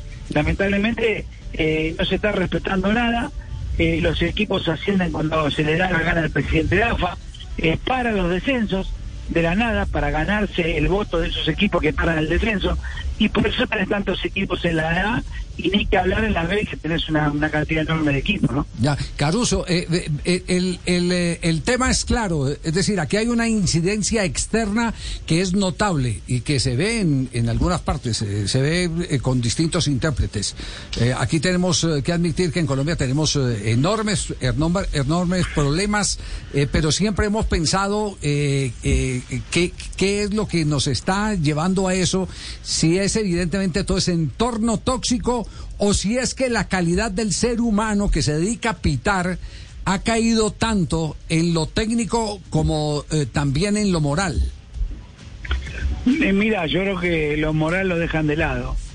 Y después tenés un problema grave donde vos tenés árbitros del interior que son, eh, bueno, puesto a dedo, hacen los deberes como corresponde para que después le den algún partido de primera o salgan de cuarto en algún partido de primera, ¿entendés? Entonces, es todo adrede, no, no, no hay nada natural. Por eso te voy a repetir, eh, prefiero no dirigir, que me bajen el pulgar, que me lo bajen, no me importa. Pero sí sé que las cosas que digo son verídicas y que la verdad, acá denunciar no te sirve de nada, porque todo lo que vos haces se lo lleva el viento. Pero bueno, yo ahora metí una denuncia bastante importante al juez del partido, al lineman, al capo del Tribunal de Disciplina, al presidente, al hijo del presidente de la AFA. Bueno, vamos a ver qué, qué, qué termina todo esto, ¿no? O sea, Ricardo, vos decís que no llegan los mejores, sino que llegan los que dirigen para la corona. Ninguna duda, ninguna duda. Y, y eso hace que los árbitros más o menos buenos cada vez dirijan peor también, porque no quieren que lo dejen afuera también en el circuito. Entonces, convengamos que cada 10 partidos uno dirige bien, dos más o menos y el resto mal, de regular a mal. Y bueno, eso me parece que tiene mucho que ver por la manera de trabajar del fútbol argentino. ¿no? Claro. Atención Pimentel, que en Argentina la cosa está peor, porque decimos Pimentel Aquí- Caruso para meterlo en, en contexto, es un dirigente, exjugador de fútbol, dirigente, propietario de un equipo que se llama Boyacá Chico, que está pidiendo árbitros extranjeros. Ya vemos eh, que no son seleccionables los de Argentina hoy en día. Que no miramos para allá, que no. No, no, no, no. Hoy, hoy eh, sacando dos o tres árbitros, los demás están en un mu- muy bajo nivel, pero porque a veces la presión de los dirigentes hacen que sean rehenes de las circunstancias. Por eso dirigen mal. Porque ahí, mirá que hay árbitros de primera que también están, cometiendo errores, no errores. Pero bueno, tienen más cancha, la maneja mejor, ¿entendés? No, no están a la vista como lo hacen los de Nacional B. Oiga, lo que estamos es, eh, estamos al nivel de, de- del mundo de hoy, de la, de la sociedad. A ver, eh, al árbitro no, no se le capacita porque se le, intere- le interesa, eh, como dice Juan Juan La Corona, que sean ignorantes y que solo vayan a cumplir una tarea. Que sean Eh, manipulables. Claro, que es lo mismo que se está haciendo sociopolíticamente con la gente. ¿Para qué la eduquemos? Más bien que aprendan a obedecer y no más, ¿cierto? Que la gente no y, sea los, y los autónoma. jueces de línea, Eh. los jueces de línea, los chiqueros que hacen, los jueces de línea es tremendo, los, los desastres que los jueces de línea es increíble. Es increíble. Son los que bueno, manejan los partidos, ¿no? Y a veces sí, a veces sí, porque. Claro. Y ojo, no le tienen miedo a la televisión, no tienen miedo a nada. Le meten para adelante y no, no le da importancia a nada. Ahora, Ricardo, después de junio, después de la Copa América, se espera que en la Argentina haya VAR. ¿Tenés expectativa que esto remedie algo, que mejore un poco la situación? Es que el VAR depende cómo lo uses. Si el VAR lo, usás donde lo van a manejar dos árbitros que después dicen que no, que son amigos o que se conocen y después ya tienen, vos cómo sabes que no tiene la venia del otro, si escúchame, cualquier cosa rara me la buscas. El partido de River con, los brasileños. ¿Vos crees que a River no le buscaban cualquier cosa para ver qué le podían anular? Sí, ya se, veía a la vista eso. ¿Por qué cuando hay una- un penal no lo van a ver? Cuando hay un peligroso no lo van a ver. El referee tiene que ir siempre. Y, y los referís muchas veces no van cuando saben que van a tener que dar el fallo que ellos no quieren dar, ¿entendés? Entonces ese es el problema más grave que tenemos con el VAR. Que el VAR no tiene, por ejemplo, la cucaracha todos. La cucaracha tendrían que tenerlo los cuatro árbitros y todos los que están arriba en el bar. Todos tienen que tener eh, eh, para poder escuchar, que no haya ninguna cosa rara. Y después cuando vos ves que ves que un tipo está marcando cosas que no son, bueno, hay que satisfacer el viejo, ¿por qué le está marcando eso si estamos mirando todo que nada que ver lo que vos le estás diciendo? ¿Entendés? Y va a ser como los gracias puestos todos. Ya, es decir, el, el, el mal es a nivel general, a nivel internacional, más puntual en unos lados que en otros. No tengas duda, no tengas duda. Pero el bar es, si se usa como corresponde, eh, bueno, le saca el negocio a un montón de gente. Ese es el problema. Ricardo, Ricardo, ya que estamos para Colombia, ¿qué harías con Insaurralde después del pisotón criminal que le pegó ayer a, a Villa en el partido entre Independiente y Boca? Le doy cinco partidos de oficio. Cinco, Cinco partidos de de oficio. Sí, ¿Entendés que no lo haya visto el árbitro? duda. A mí me parece raro que no vea un pisotón de eso. ¿Y no lo vio nadie? Ni No el, cua- el cua- el cuarto, el cuarto que está de ese lado, el cuarto estaba a 10 metros. El cuarto, ¿qué está mirando? A ver quién se escapa del banco para decirle metete en el banco, no se haga la liguita o para hacer un cambio. ¿Están para eso nada más? O, o el cuarto habla cuando le conviene y cuando no le conviene se calla la boca. ¿Cómo es la historia? Sí. Ese pisotón es imposible no verlo. Lo vimos todos, menos ellos. Ninguno de los cuatro lo vio. Sí, tenaz esto. Esto, esto como el gol de Ronaldo. Al Lyman le pagan para que cobre gol o no gol y no sabe no sabe. Bueno, los Lyman cobran fule. ¿A dónde viste que un Lyman sepa cómo cobrar un fule? A veces veo que cobran fule, que eh, ayer cobró un fule para Boca, el juez de línea, que yo la verdad me quedé sorprendido. Digo, pero ¿de ¿dónde sacan el favor hecho estos muchachos? ¿Qué- ¿Tiene noción de lo que es un full? ¿Tiene noción para cobrarlo? Bueno, ese es el problema más grave que tenemos. Sí. Bueno, queda, queda, eh, queda abierta la llaga y Caruso Lombardi con la valentía que lo caracteriza porque no es un hombre que guarde agua en la boca, mete el dedo, pero aparte de meter el dedo en la llaga, lo hurga. Sí. Sí. A ver si de pronto bueno. sale toda la push. Porque a veces es Y bueno, necesario. pero pasar. alguna vez, alguna vez va a pasar. Fíjate que hay un presidente que pidió el video de lo que yo dije. Sí. Se ve que le tocó, se ve que le tocó, pero bueno. ¿sabes ¿Qué pasa? presidente? A, a él, el presidente de un club, de un club de, de Argentina, que yo dije que, que le tenían miedo. Y ahora estaba pidiendo el video, el video mío. ¿Para qué quiere el video? Si quiere me llama por teléfono y se lo digo en la cara. No tengo por qué contar nada yo. Lo que pasa es que con eso le hacen mal a otros técnicos, a otros jugadores, a otros a, a otros hinchas, a otros dirigentes. Y no hay derecho tampoco a que te caguen de esa manera a veces, ¿entendés? Porque eso es una manera de cagarte. Entonces no, no, no hay que permitirlo, viejo, no hay que permitirlo. Cada vez que vemos algo así, hay que mandarlos en cana, con nombre y apellido, y vas a ver que no van a joder más. Porque la única manera, pues, no solucionamos todo diciendo, no, le dimos un partido. ¿Y a mí qué me sirve? Si a mí me sacaste los tres puntos y me marchan del club. A mí me sacaron un año de la cancha. Por culpa del referir y la EMA lo que hicieron, del chiquero que me hicieron. Y encima lo peor, que el Lyman y el referí y, y hicieron un informe falso. Por eso lo denuncié. Vos no puedes denunciar, eh, denunciar una cosa y a la semana por la radio decir otra referí. Una locura lo que hizo. Bueno, eso, eso es lo que se tiene que permitir. Bueno, muy muy buena charla futbolera con vos, un placer, un placer tenerte y muchas gracias por atendernos, Ricardo, aquí en Blog Deportivo en Blue Radio. Bueno, bueno, les agradezco mucho a ustedes, un beso grande para todos y ojalá que sigan así Abrazo. como estaban. Abrazo, Ricardo Caruso Lombardi, siempre un buen testimonio para escuchar, Javi. ¿eh? No, pues eh, tiene, tiene en ese momento a los árbitros eh, patas arriba en, en Argentina. Y a los dirigentes. Y a los dirigentes. Y a los dirigentes. Y a los dirigentes. El, el- el exactamente. dirigente al que él hacía mención es Nicolás Russo, el presidente de Lanús. Ah, ya. Eh, es un hombre muy influyente en la Asociación del Fútbol Argentino, con mucho respaldo político, inclusive fuera del fútbol. Eh, ¿De dónde? Por el- de- de- fin de de- dónde? De Lanús, es el presidente No, de no, Lanús. no, el respaldo. Ah, él, él, eh, bueno, en un momento fue opositor, ahora es oficialista. Ah, no, no, no, no. ah, político. cama- camale- el hombre. Camaleón, sí. Pol- Sí, no es señor, dirigente, sí, sino señor. político, metido a presidente. Sí, sí, sí. El fin de semana a Lanús, Una veleta en el Sanz, a fútbol. su goleador histórico, le taparon un penal parecido al que ayer le taparon a Villa. El, Sí. el- el arquero que tapó el penal tuvo, búsquenlo después en YouTube, tuvo una respuesta muy parecida, el adelantamiento mínimo. Pero lo hicieron patear de nuevo. Ayer en el caso de Boca no lo hicieron patear de nuevo. Por eso, a partir de allí vino esta, esta crítica de Caruso Lombardi diciendo que los árbitros le tienen terror a ciertos dirigentes. Por eso Nicolás Russo mandó a pedir el, eh, la cinta, el video de lo que dijo el fin de semana Ricardo Caruso. Bueno, ahí tienen pues, entonces no es nada distinto, eh, tal vez eh, más grave lo que está pasando en este momento en Argentina. Nos miramos en un mismo espejo. Sí, eh, pero aquí está más grave. Eh, Eduardo. Eduardo, no pida árbitros extranjeros, que eso está ahí más jodido por allá. No de Argentina, por lo menos. Allá Por el sur, sí, por el sur. sí, sí. Conformémonos con los que tenemos aquí. Sí, sí, sí, sí. Más bien a- a- metamos en curso a, los que están acá. y- Mejor uno que hace con la señora. Y cambiemos la, la comisión arbitral o algo así por el estilo. Ordenemos la casa. Toca Nos, nos va mejor. Ay, 3 de la tarde, 31 minutos. Blog Deportivo Blue.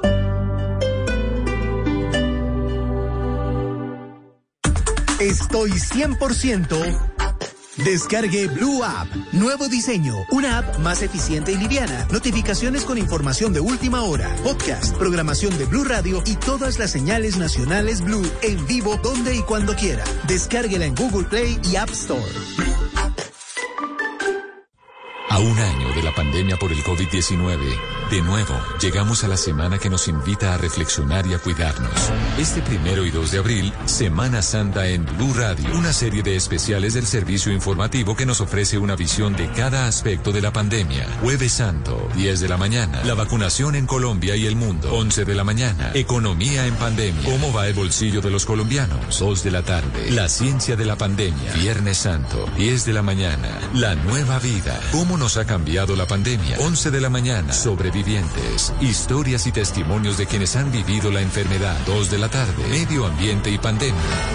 Semana Santa, semana de reflexión, semana para cuidarnos. Escuche nuestros especiales por Blue Radio y bluradio.com, la nueva alternativa.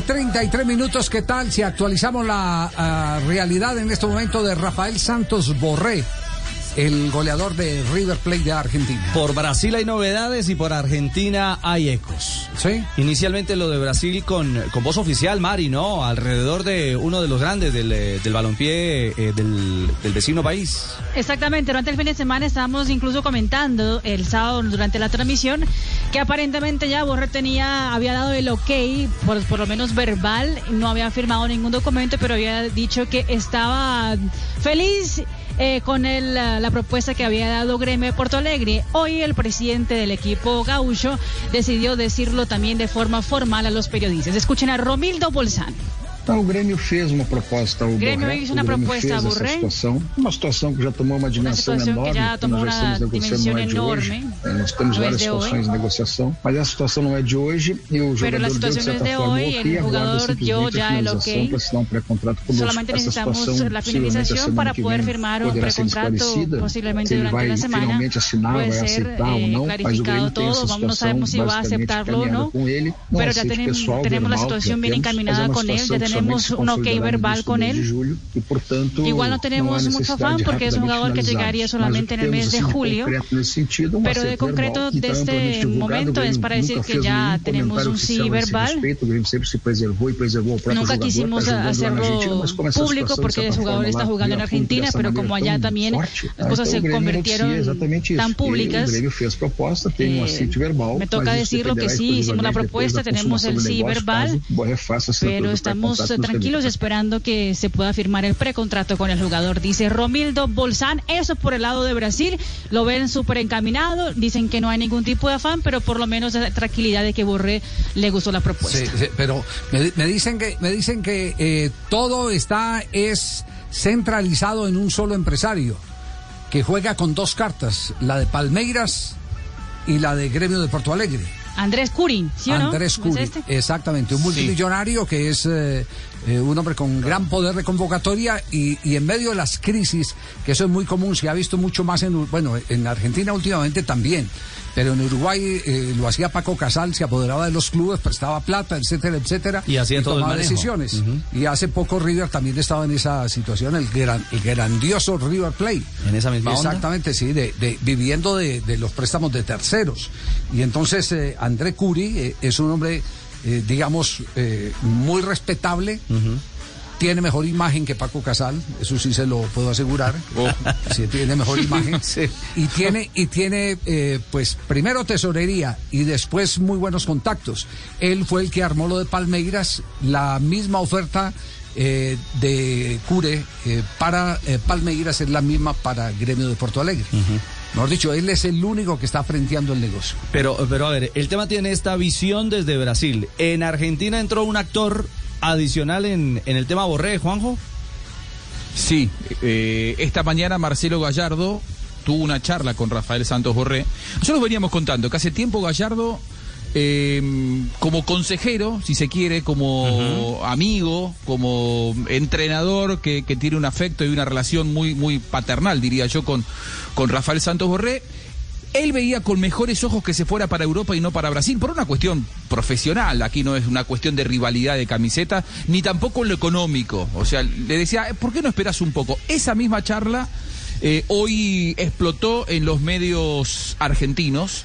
Esta mañana, eh, ante la proximidad de la firma del precontrato que recién contaba Marina, eh, la información es que Marcelo Gallardo le dijo, espera un poquito, no te pongas ansioso.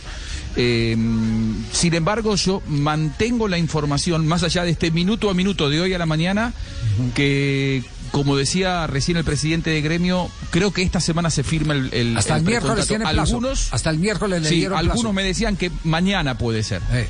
Que mañana puede ser que se firme el precontrato, más allá de esto que es un consejo de Gallardo. Ga- Gallardo puede aconsejar, ahora el que toma la decisión después es el futbolista, el que le, ofrecieron uh, 16 millones de dólares es a Rafael Santos y- y Gallardo le aconsejó que se tome unos días, ¿por qué? Porque cuentan que desde Lazio hay un interés para llevárselo al futbolista, pero que mañana se firmaría el contrato. Sí, eso, eso es lo que está demorando la firma del contrato, el, el que aterricen la propuesta de la Lazio de, de Roma, que es eh, el equipo europeo interesado.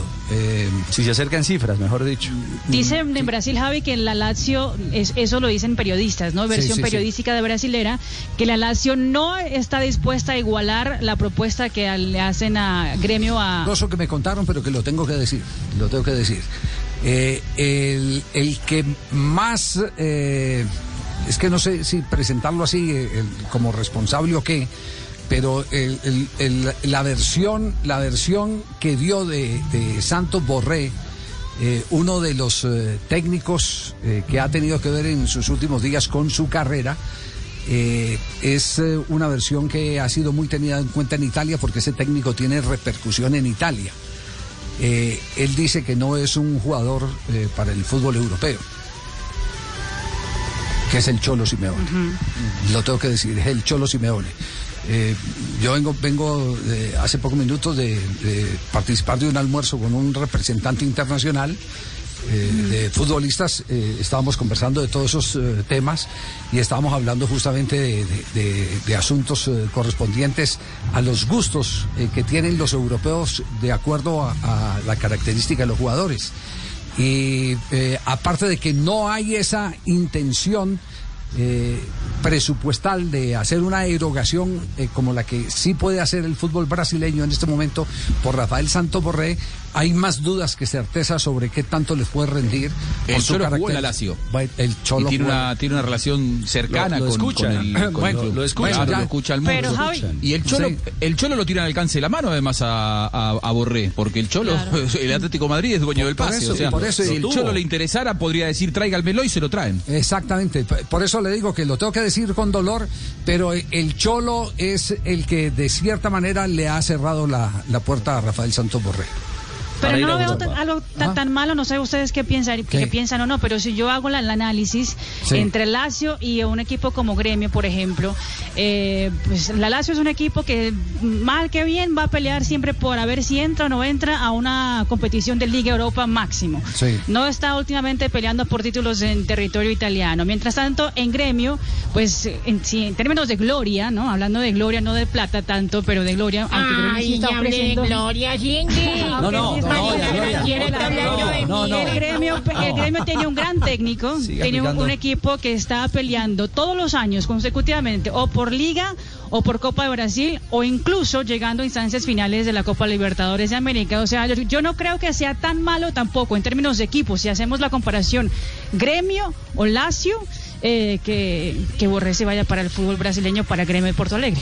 Sí, pues eh, eh, digamos lo que... eh, ¿Cuántos años tiene Rafael Santos Borré?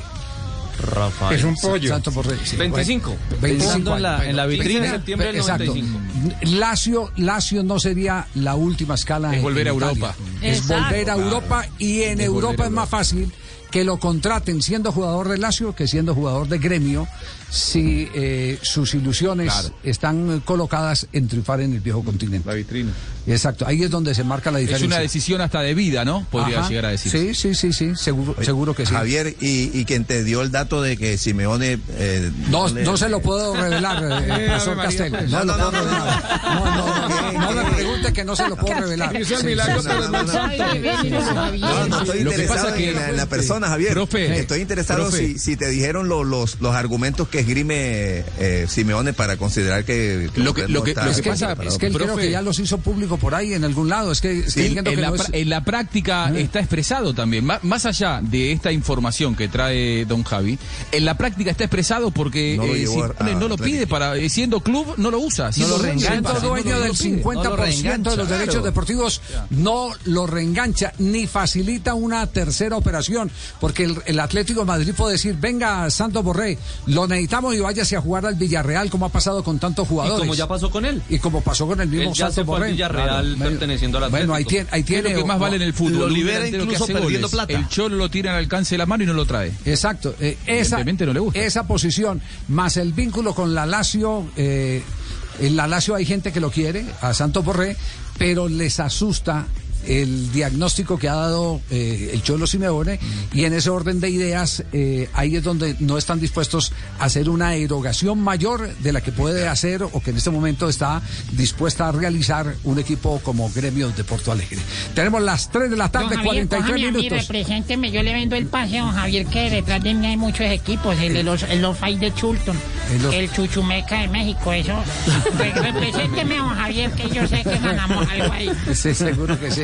No soy representante ni aspiro a ser Pero representante. Javier, usted tiene No conocimiento, Javier, para que me No, maneje. Yo soy simplemente un periodista que emite una opinión, a unos les gusta, a otros no les gusta, eh, pero, pero tengo la libertad de hacerlo porque no tengo compromisos con nadie, afortunadamente. Ay, me hablar con el Cholo. ese es mi cer- ese es mi certificado para poder decir lo que vengo a decir aquí en este programa. No, No tengo compromisos con nadie.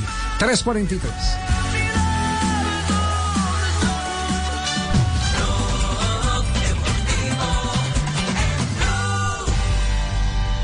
En Blue Radio, un minuto de noticias.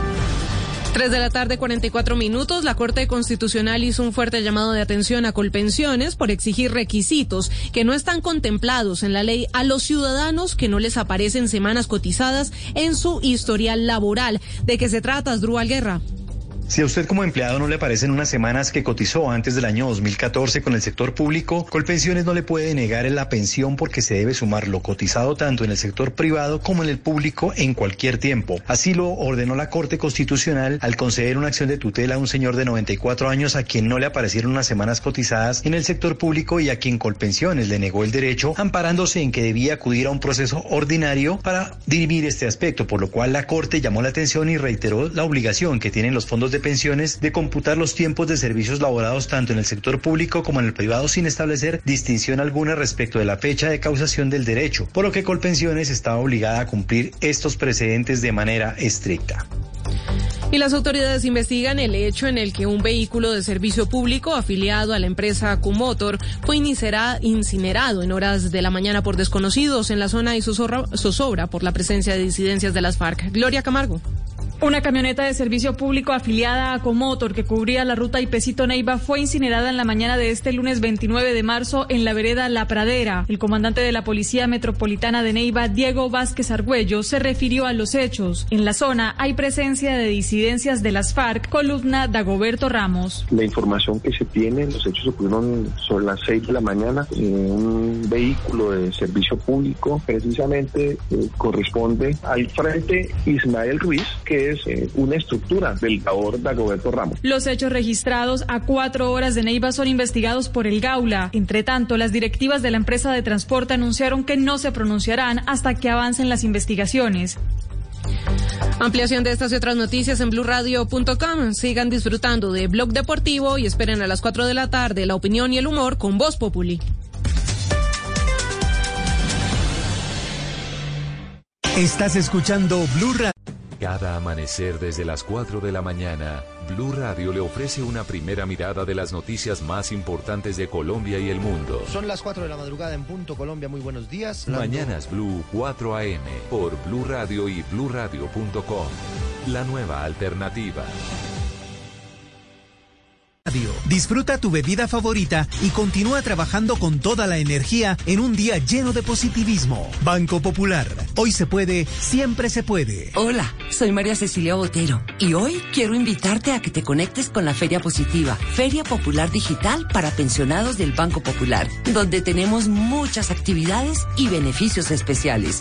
Una feria diseñada exclusivamente para la generación que lo merece todo. Ingresa ya a feriadiamante.com y convierte tu día en un día extraordinario. Te esperamos, Banco Popular. Hoy se puede, siempre se puede. Somos Grupo Aval. Vigilado Superintendencia Financiera de Colombia. Nos sentimos orgullosos de seguir entregando lo mejor de Colombia, su progreso. Viajamos por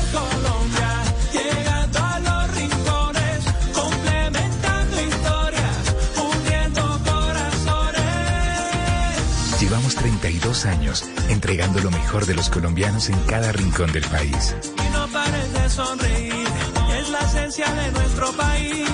Inter, rapidísimo, entregamos lo mejor de ti. El destino le dará una oportunidad a Melec para encontrar en Zeynep el amor de madre que siempre soñó. Todo por mi hija. El verdadero amor de madre la salvará. Lunes a viernes 3 y 30 de la tarde después de Noticias Caracol del Mediodía. Tú nos ves, Caracol TV. Blog Deportivo. Se aleja Mena. Está Estrada. Es de laboratorio. Viene Mena Estrada. Va Mena. Barrera en alto. Pelea Félix. Desvía con todo. Está jugando la selección ecuatoriana, la eh, base del equipo de la eliminatoria del Campeonato del Mundo de Qatar 2022 frente a Bolivia. Se juega en Quito. En Sangolqui, muy cerca a Quito, sí, señor. altura. Ya hacen los balones, los golpes. No, Sangolqui, que es eh, la casa del Independiente del Valle. Eh, ya 14 minutos, Ecuador 0, Bolivia 0. El que ha estado más cerca, por supuesto, el equipo del profe Gustavo Alfaro. Dos claritas ha tenido Estrada, pero no las ha podido meter.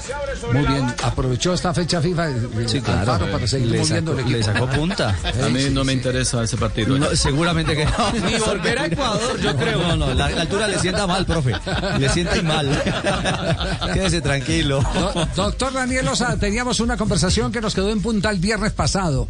La conversación sobre una di mayor rotativa, que es lo que eh, va a proponer el Club Deportivo Independiente Medellín. ¿Cómo le va, doctor eh, Daniel? Hola Javier, buenas tardes para usted y toda la mesa. ¿Cómo han estado? Bien, afortunadamente nos, nos quedó la inquietud. ¿Cómo operativamente podría ser una presidencia rotativa? Bueno, no, habría que buscar eh, la forma. Usted sabe que tenemos unas ciudades grandes también, no solamente Bogotá, Medellín, Cali, Barranquilla, pueden ser unas opciones donde pueden haber unas sedes importantes eh, físicamente y, donde nosotros también podamos tener acceso, así como se lo expresaba en su momento, que nosotros también podamos ir y compartir como, como lo hacen los de Bogotá. Operativamente, de pronto hoy no las tenemos tan claro, yo creo que habrá que eh, mirar, analizarlo, pero creo que esa centralización en Bogotá hay veces es un poquito complicado para los equipos que estamos por fuera para acceder, para, para estar eh, también pendiente de cosas venideras. Y bueno, vamos a ver, es una, Es es una idea. es decir, la a, usted- a us- a ustedes les preocupa que tengan eh, alcance a, a hacer un lobby más eh, continuo, permanente y cercano, Santa Fe, Millonarios, Fortaleza, eh, Bogotá, eh, los dos equipos de Boyacá, La Equidad. eh, que, que de esa manera ellos ganan terreno frente a, a- a cualquier eh, eh, propuesta eh, que estén buscando eh, se dé a, a nivel de la administración. Sí, claro, mi- mire Javier, le voy a poner un ejemplo y y usted me lo va a entender.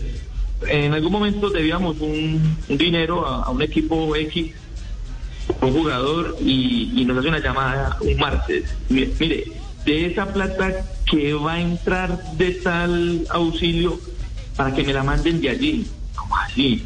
Y el jueves llegó la circular donde ya nos estaban autorizando el auxilio. Pero ¿cómo así esta gente se da cuenta antes de y, y bueno, listo. Entonces son dos cosas de ese tipo que yo creo que, que, que, que no, que pues que la idea es que seamos más, más, más parejos y que nosotros también podamos estar más, más, más cercanos. ¿Cómo como así? Los chivió el cobrador. Sí. No, el, el Chepito los, los, los- los chivió. Eh, no, pero eso no tiene razón de ser. Es decir, como un equipo que, que eh, está pendiente de que le paguen una deuda tiene la información de cuándo le va a entrar eh, eh, plata al, al equipo al que le tiene que cobrar. No, no tiene Es sana lógica. No, no, no. Es... No tiene sana Pero- lógica.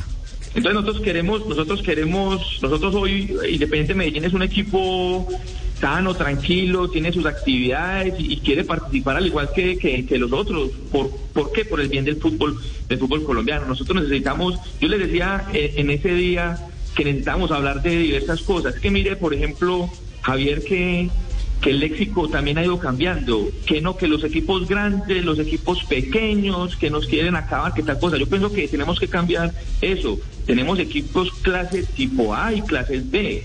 Entonces, esas, esas, esos léxicos van haciendo que nos vayamos dividiendo, entonces los de allá con los de acá, y esas cosas creo que no van haciendo bien al fútbol.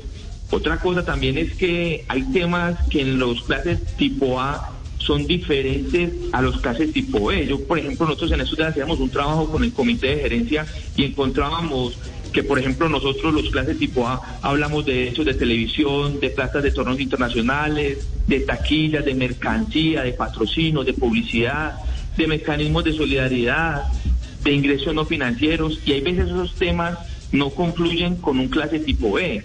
Entonces, por eso es que vamos hablando de unas cosas diferentes y, y, y- hay que ir mirando cómo podemos ir, ir hilando más delgado para que el fútbol crezca, sea más grande, tengamos una visión futurista, sigamos creciendo, pero hay unos temas que nos anclan y, nos van retrasando los temas importantes.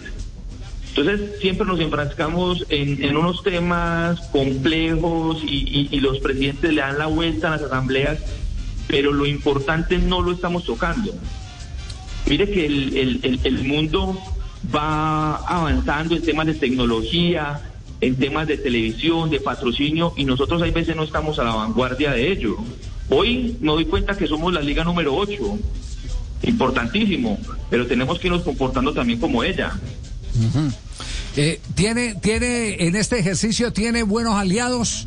Es decir, ahí eh, podría llegar a una asamblea de mayor y decir, mire, eh, esta es nuestra propuesta y tiene el respaldo de tantos votos. No, yo creo que hoy no, Javier. Es una idea, hay que irla trabajando. la, he trabajado aquí más con, con, la, gente de la ciudad.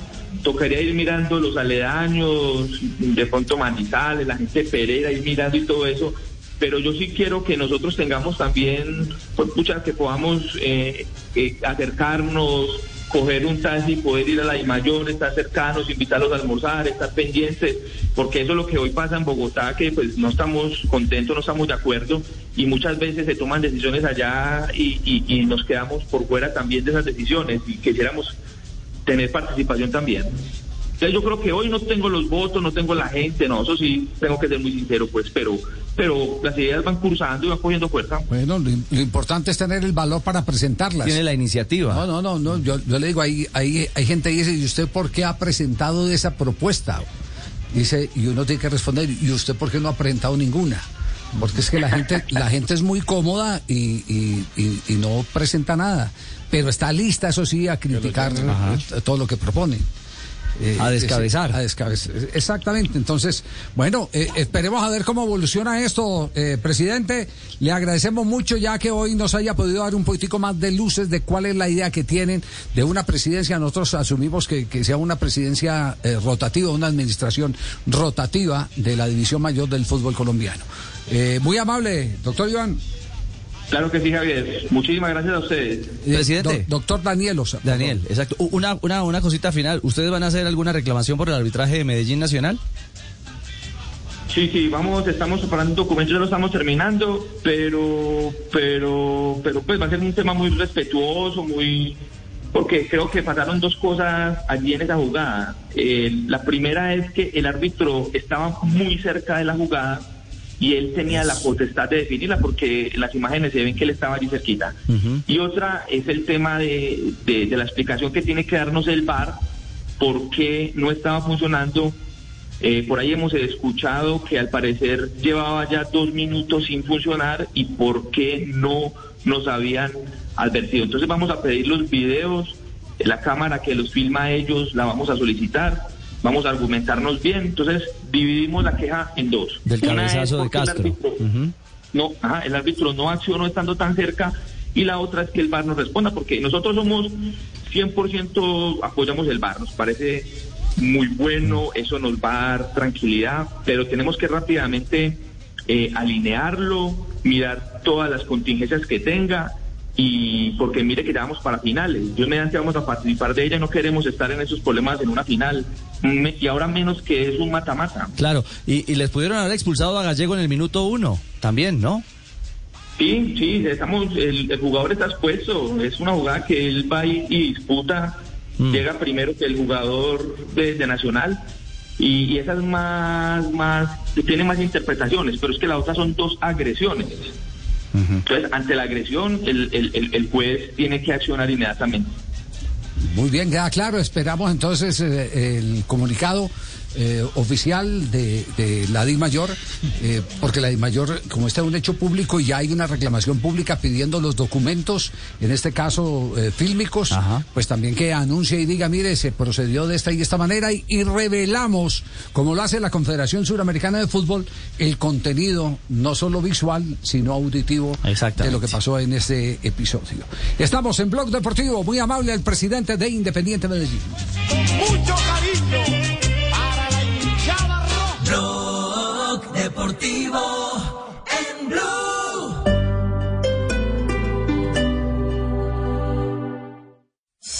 De Diógenes compré un día la linterna a un mercader. Distan la suya y la mía. ¿Cuánto hay de ser a no ser? Blanca la mía parece, la suya parece negra. La de él todo lo entristece, la mía todo lo alegra. Y es que en el mundo traidor nada hay verdad ni mentira todo es según el color del cristal con que se mira. Ramón de Campoamor. Blue Radio, la nueva alternativa. Nos une la misma pasión, la alegría y la emoción. Se juega en los estadios, se vive en Blue Radio. Un continente unido como una nación. Colombia y Argentina celebran la fiesta del gol. Se escucha en el barrio, en la casa, en el carro, en la esquina, en la tienda, en la cuadra. Se se vive en Blue Radio. Tenemos la camiseta de la emoción, de la pasión. Tenemos puesta la camiseta de la información. Nos une mi selección, ver jugar la tricolor. Arriba las manos, porque el fútbol ya arrancó. Ya llegó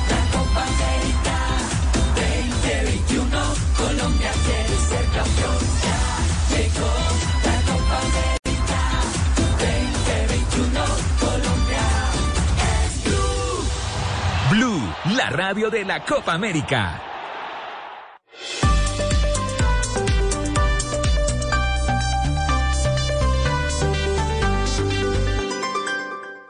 Blog Deportivo en Blue. 3 de la tarde, 59 minutos. Estamos arrancando Semana Santa. ¿Será que el trabajo santifica? Sí, sí, Sí, claro. Esperamos entonces la gracia de Dios. Semana de pasión, de pronto semana de dolor para otros. Las rodillas peladas. Nos vamos, la- y el bolsillo también. El no ego. puede salir a El ningún bolsillo lado. también. Sí. Nos, va- nos vamos a una, a una de ronda. noticias. sí, tenemos ronda de noticias a esta hora, el cierre de Noticias. tu noticias en Blog Deportivo.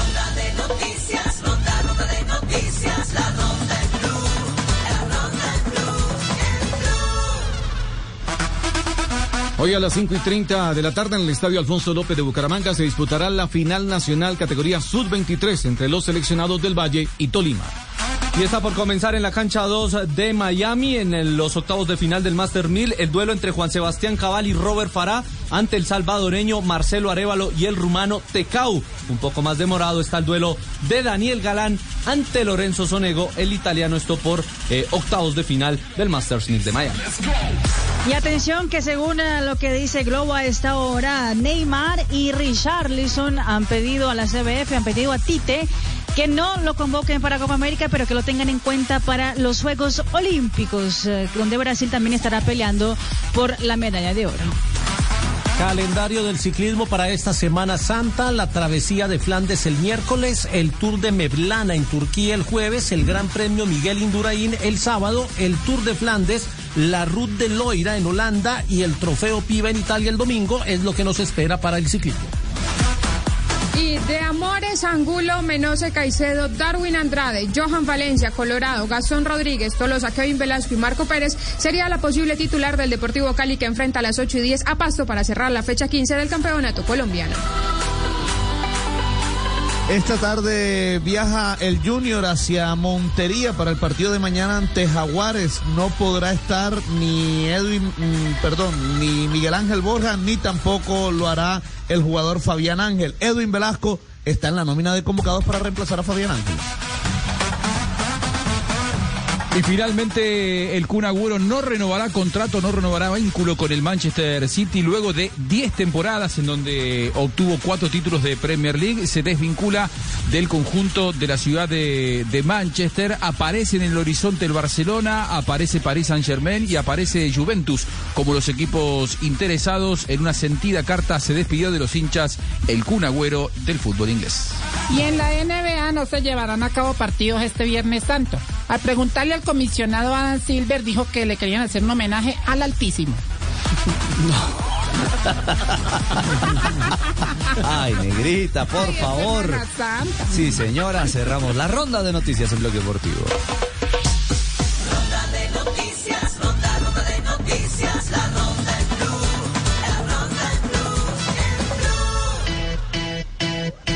Ya está don George en línea, de- don, Esteban tampoco. Bueno, aprovecha- aprovechamos simplemente para, para eh, la memoria de la gente.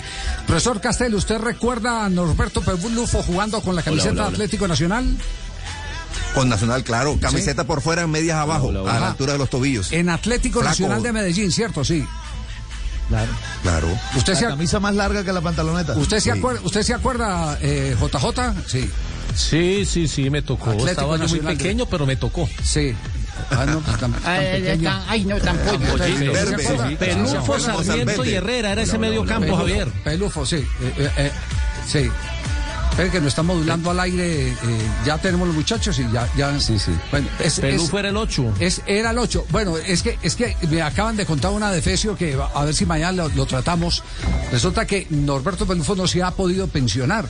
Ajá. Porque le faltan las semanas de cotización que eh, Atlético Nacional Ah. nunca las consignó. No puede ser. Bueno, entonces fueron a un juzgado. Y Hay el, varios, jue- Javier. y el juez dice, no, pero no, hay- yo sé que hay varios, hay varios que están haciendo la reclamación, pero, Sí. pero yo me voy a referir es eh, a- al, al- al fallo del juez de primera instancia. Dice, hombre, yo sí, eh, aquí queda comprobado que usted sí jugó en Atlético Nacional, pero ¿en cuál nacional?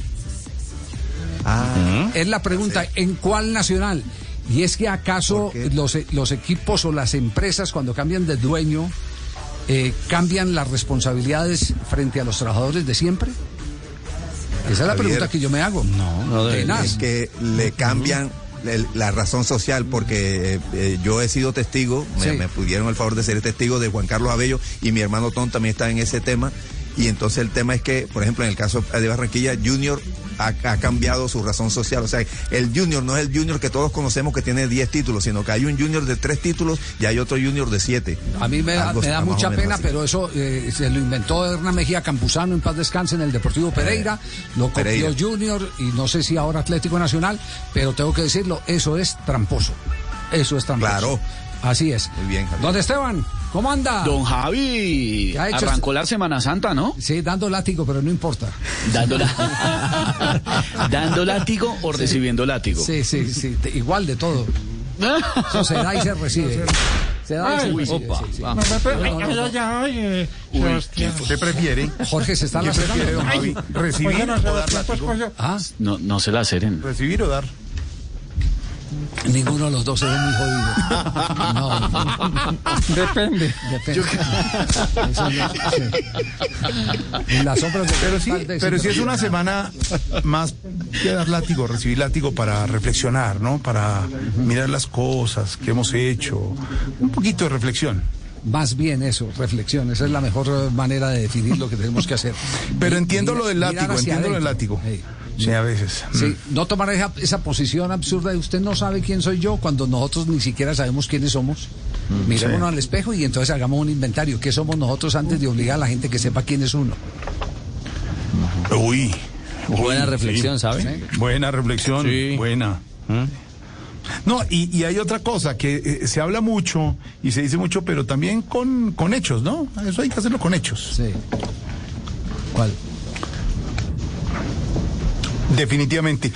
Ahora, ¿quién más para la Semana Mayor y la Semana de Reflexión, eh, Javi, Esteban, Don Ricard, que Aurorita, que llega Ah, hasta bueno, ahora? eso sí, Aurora, que es más Con coda que... camándula en mano claro, y todo. Sí, vos con Pobre, autoridad. flagelándose. Ah, Sí, claro. Con camándula en mano. Se da rosairazos. Sí, Se da duro con ese rosario. Ay, sí. Aurorita. ¿Y está en semana de silencio, que no quiere hablar también? Es que Sí, hace unos está- votos de silencio Votos de silencio, especiales. está sí, retirada. sí. ay, está- sí. Me va a tocar a mí entonces. Ah, le- bueno, Tola, ¿usted qué va? ¿Va, va a misa? Pues Tola, sí. Yo, yo sí, yo sí voy a misa. ¿A procesiones? Ave María, yo Sí. canto, yo. ¿Verdad? Ave María. Aforo Me toqué reducido, de la. Virgen, Cuidado, la Virgen, sí. allá, cuando el Viernes Santo. A, a- a mi casa me toca poner el, uno de los, de los, ¿cómo es que se llama? Las estaciones. Ah, sí, en su Ah, casa. del Via Crucis, Sí. Ah, no diga. sí, me, me toca poner la foto de Petro y todo y el señor caído.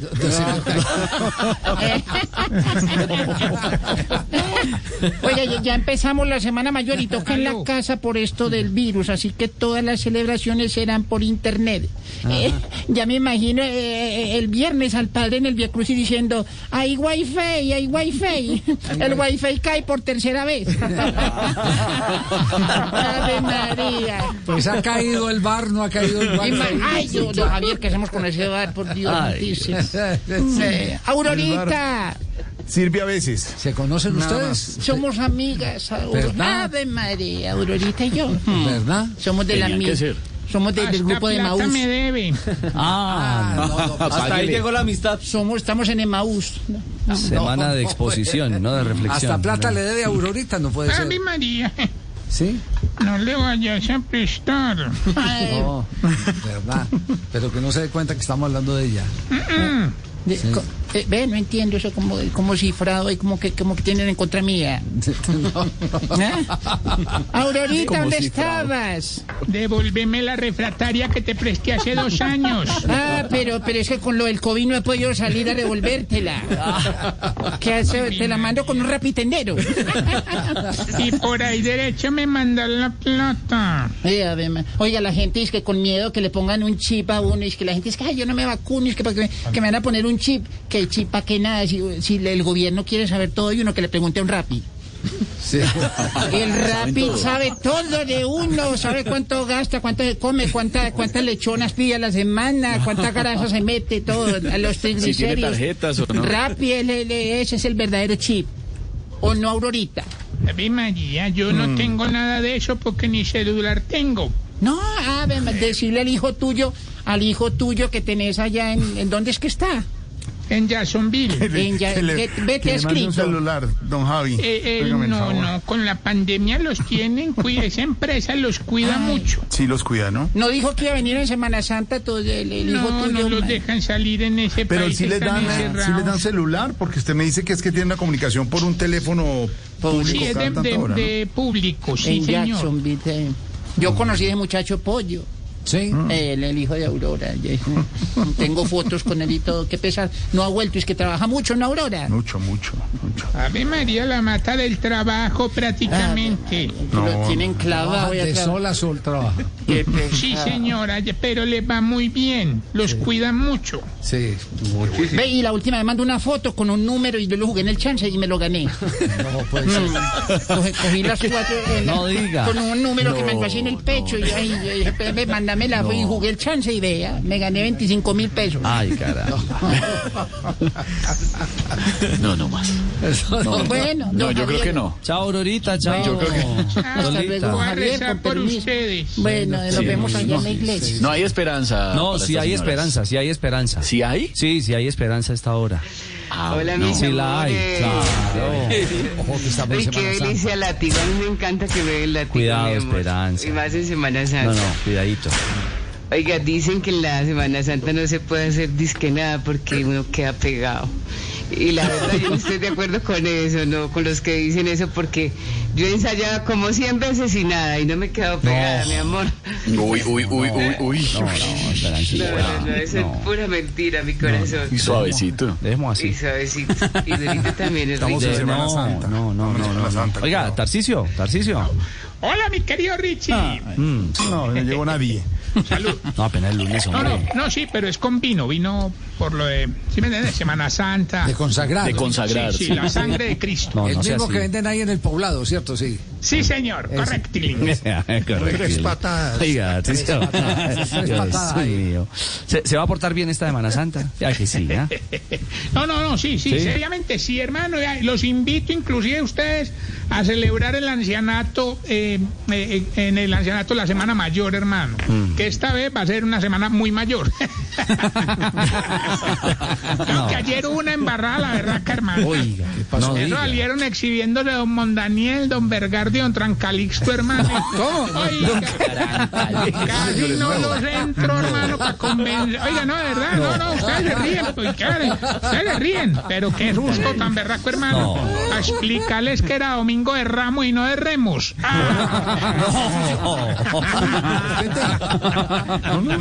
Tarcisio. No, no, fue No. complicadísimo, hermano, de verdad. Hermano, entienda, Dios. estamos en lunes santo. Por Sí. favor. Igualito, salud. No, No, salud, salud. no beber y que el remo y que... No, no, no, no, no, ore, ore, ore, ore, ¿cómo, cómo que no? Si ese man convirtió el agua en vino y todo, o ¿Cuál sea... que ese man? ¿Cuál que ese man Pues respete? es que de, El no, de señor. cariño. Cada uno, como me enseñó mi brother, mi socio, el padre del dinero, cada uno tiene la relación que quiere tener con él. ¿me entiendes? Para mí es un brother. Respetable. Está bien, es respetable, sí. No respeta nada, pero eso es respetable, por lo menos. Antes de que nos cierren esto, don Javi, don Ricardo, si ustedes dicen con la venia de ustedes a las 4 y 12, como lo amenda la ley de es Semana. Santa, si quiere vamos a titular. Es la Digo yo, hora, es la hora. ¿Se está cumpliendo con el horario, doctor? No, están pasados, llevan ya 13 minutos. pues. Después nos colgamos en cuñas y empieza Cristo a padecer. Titulares, George, titulares. Titulares.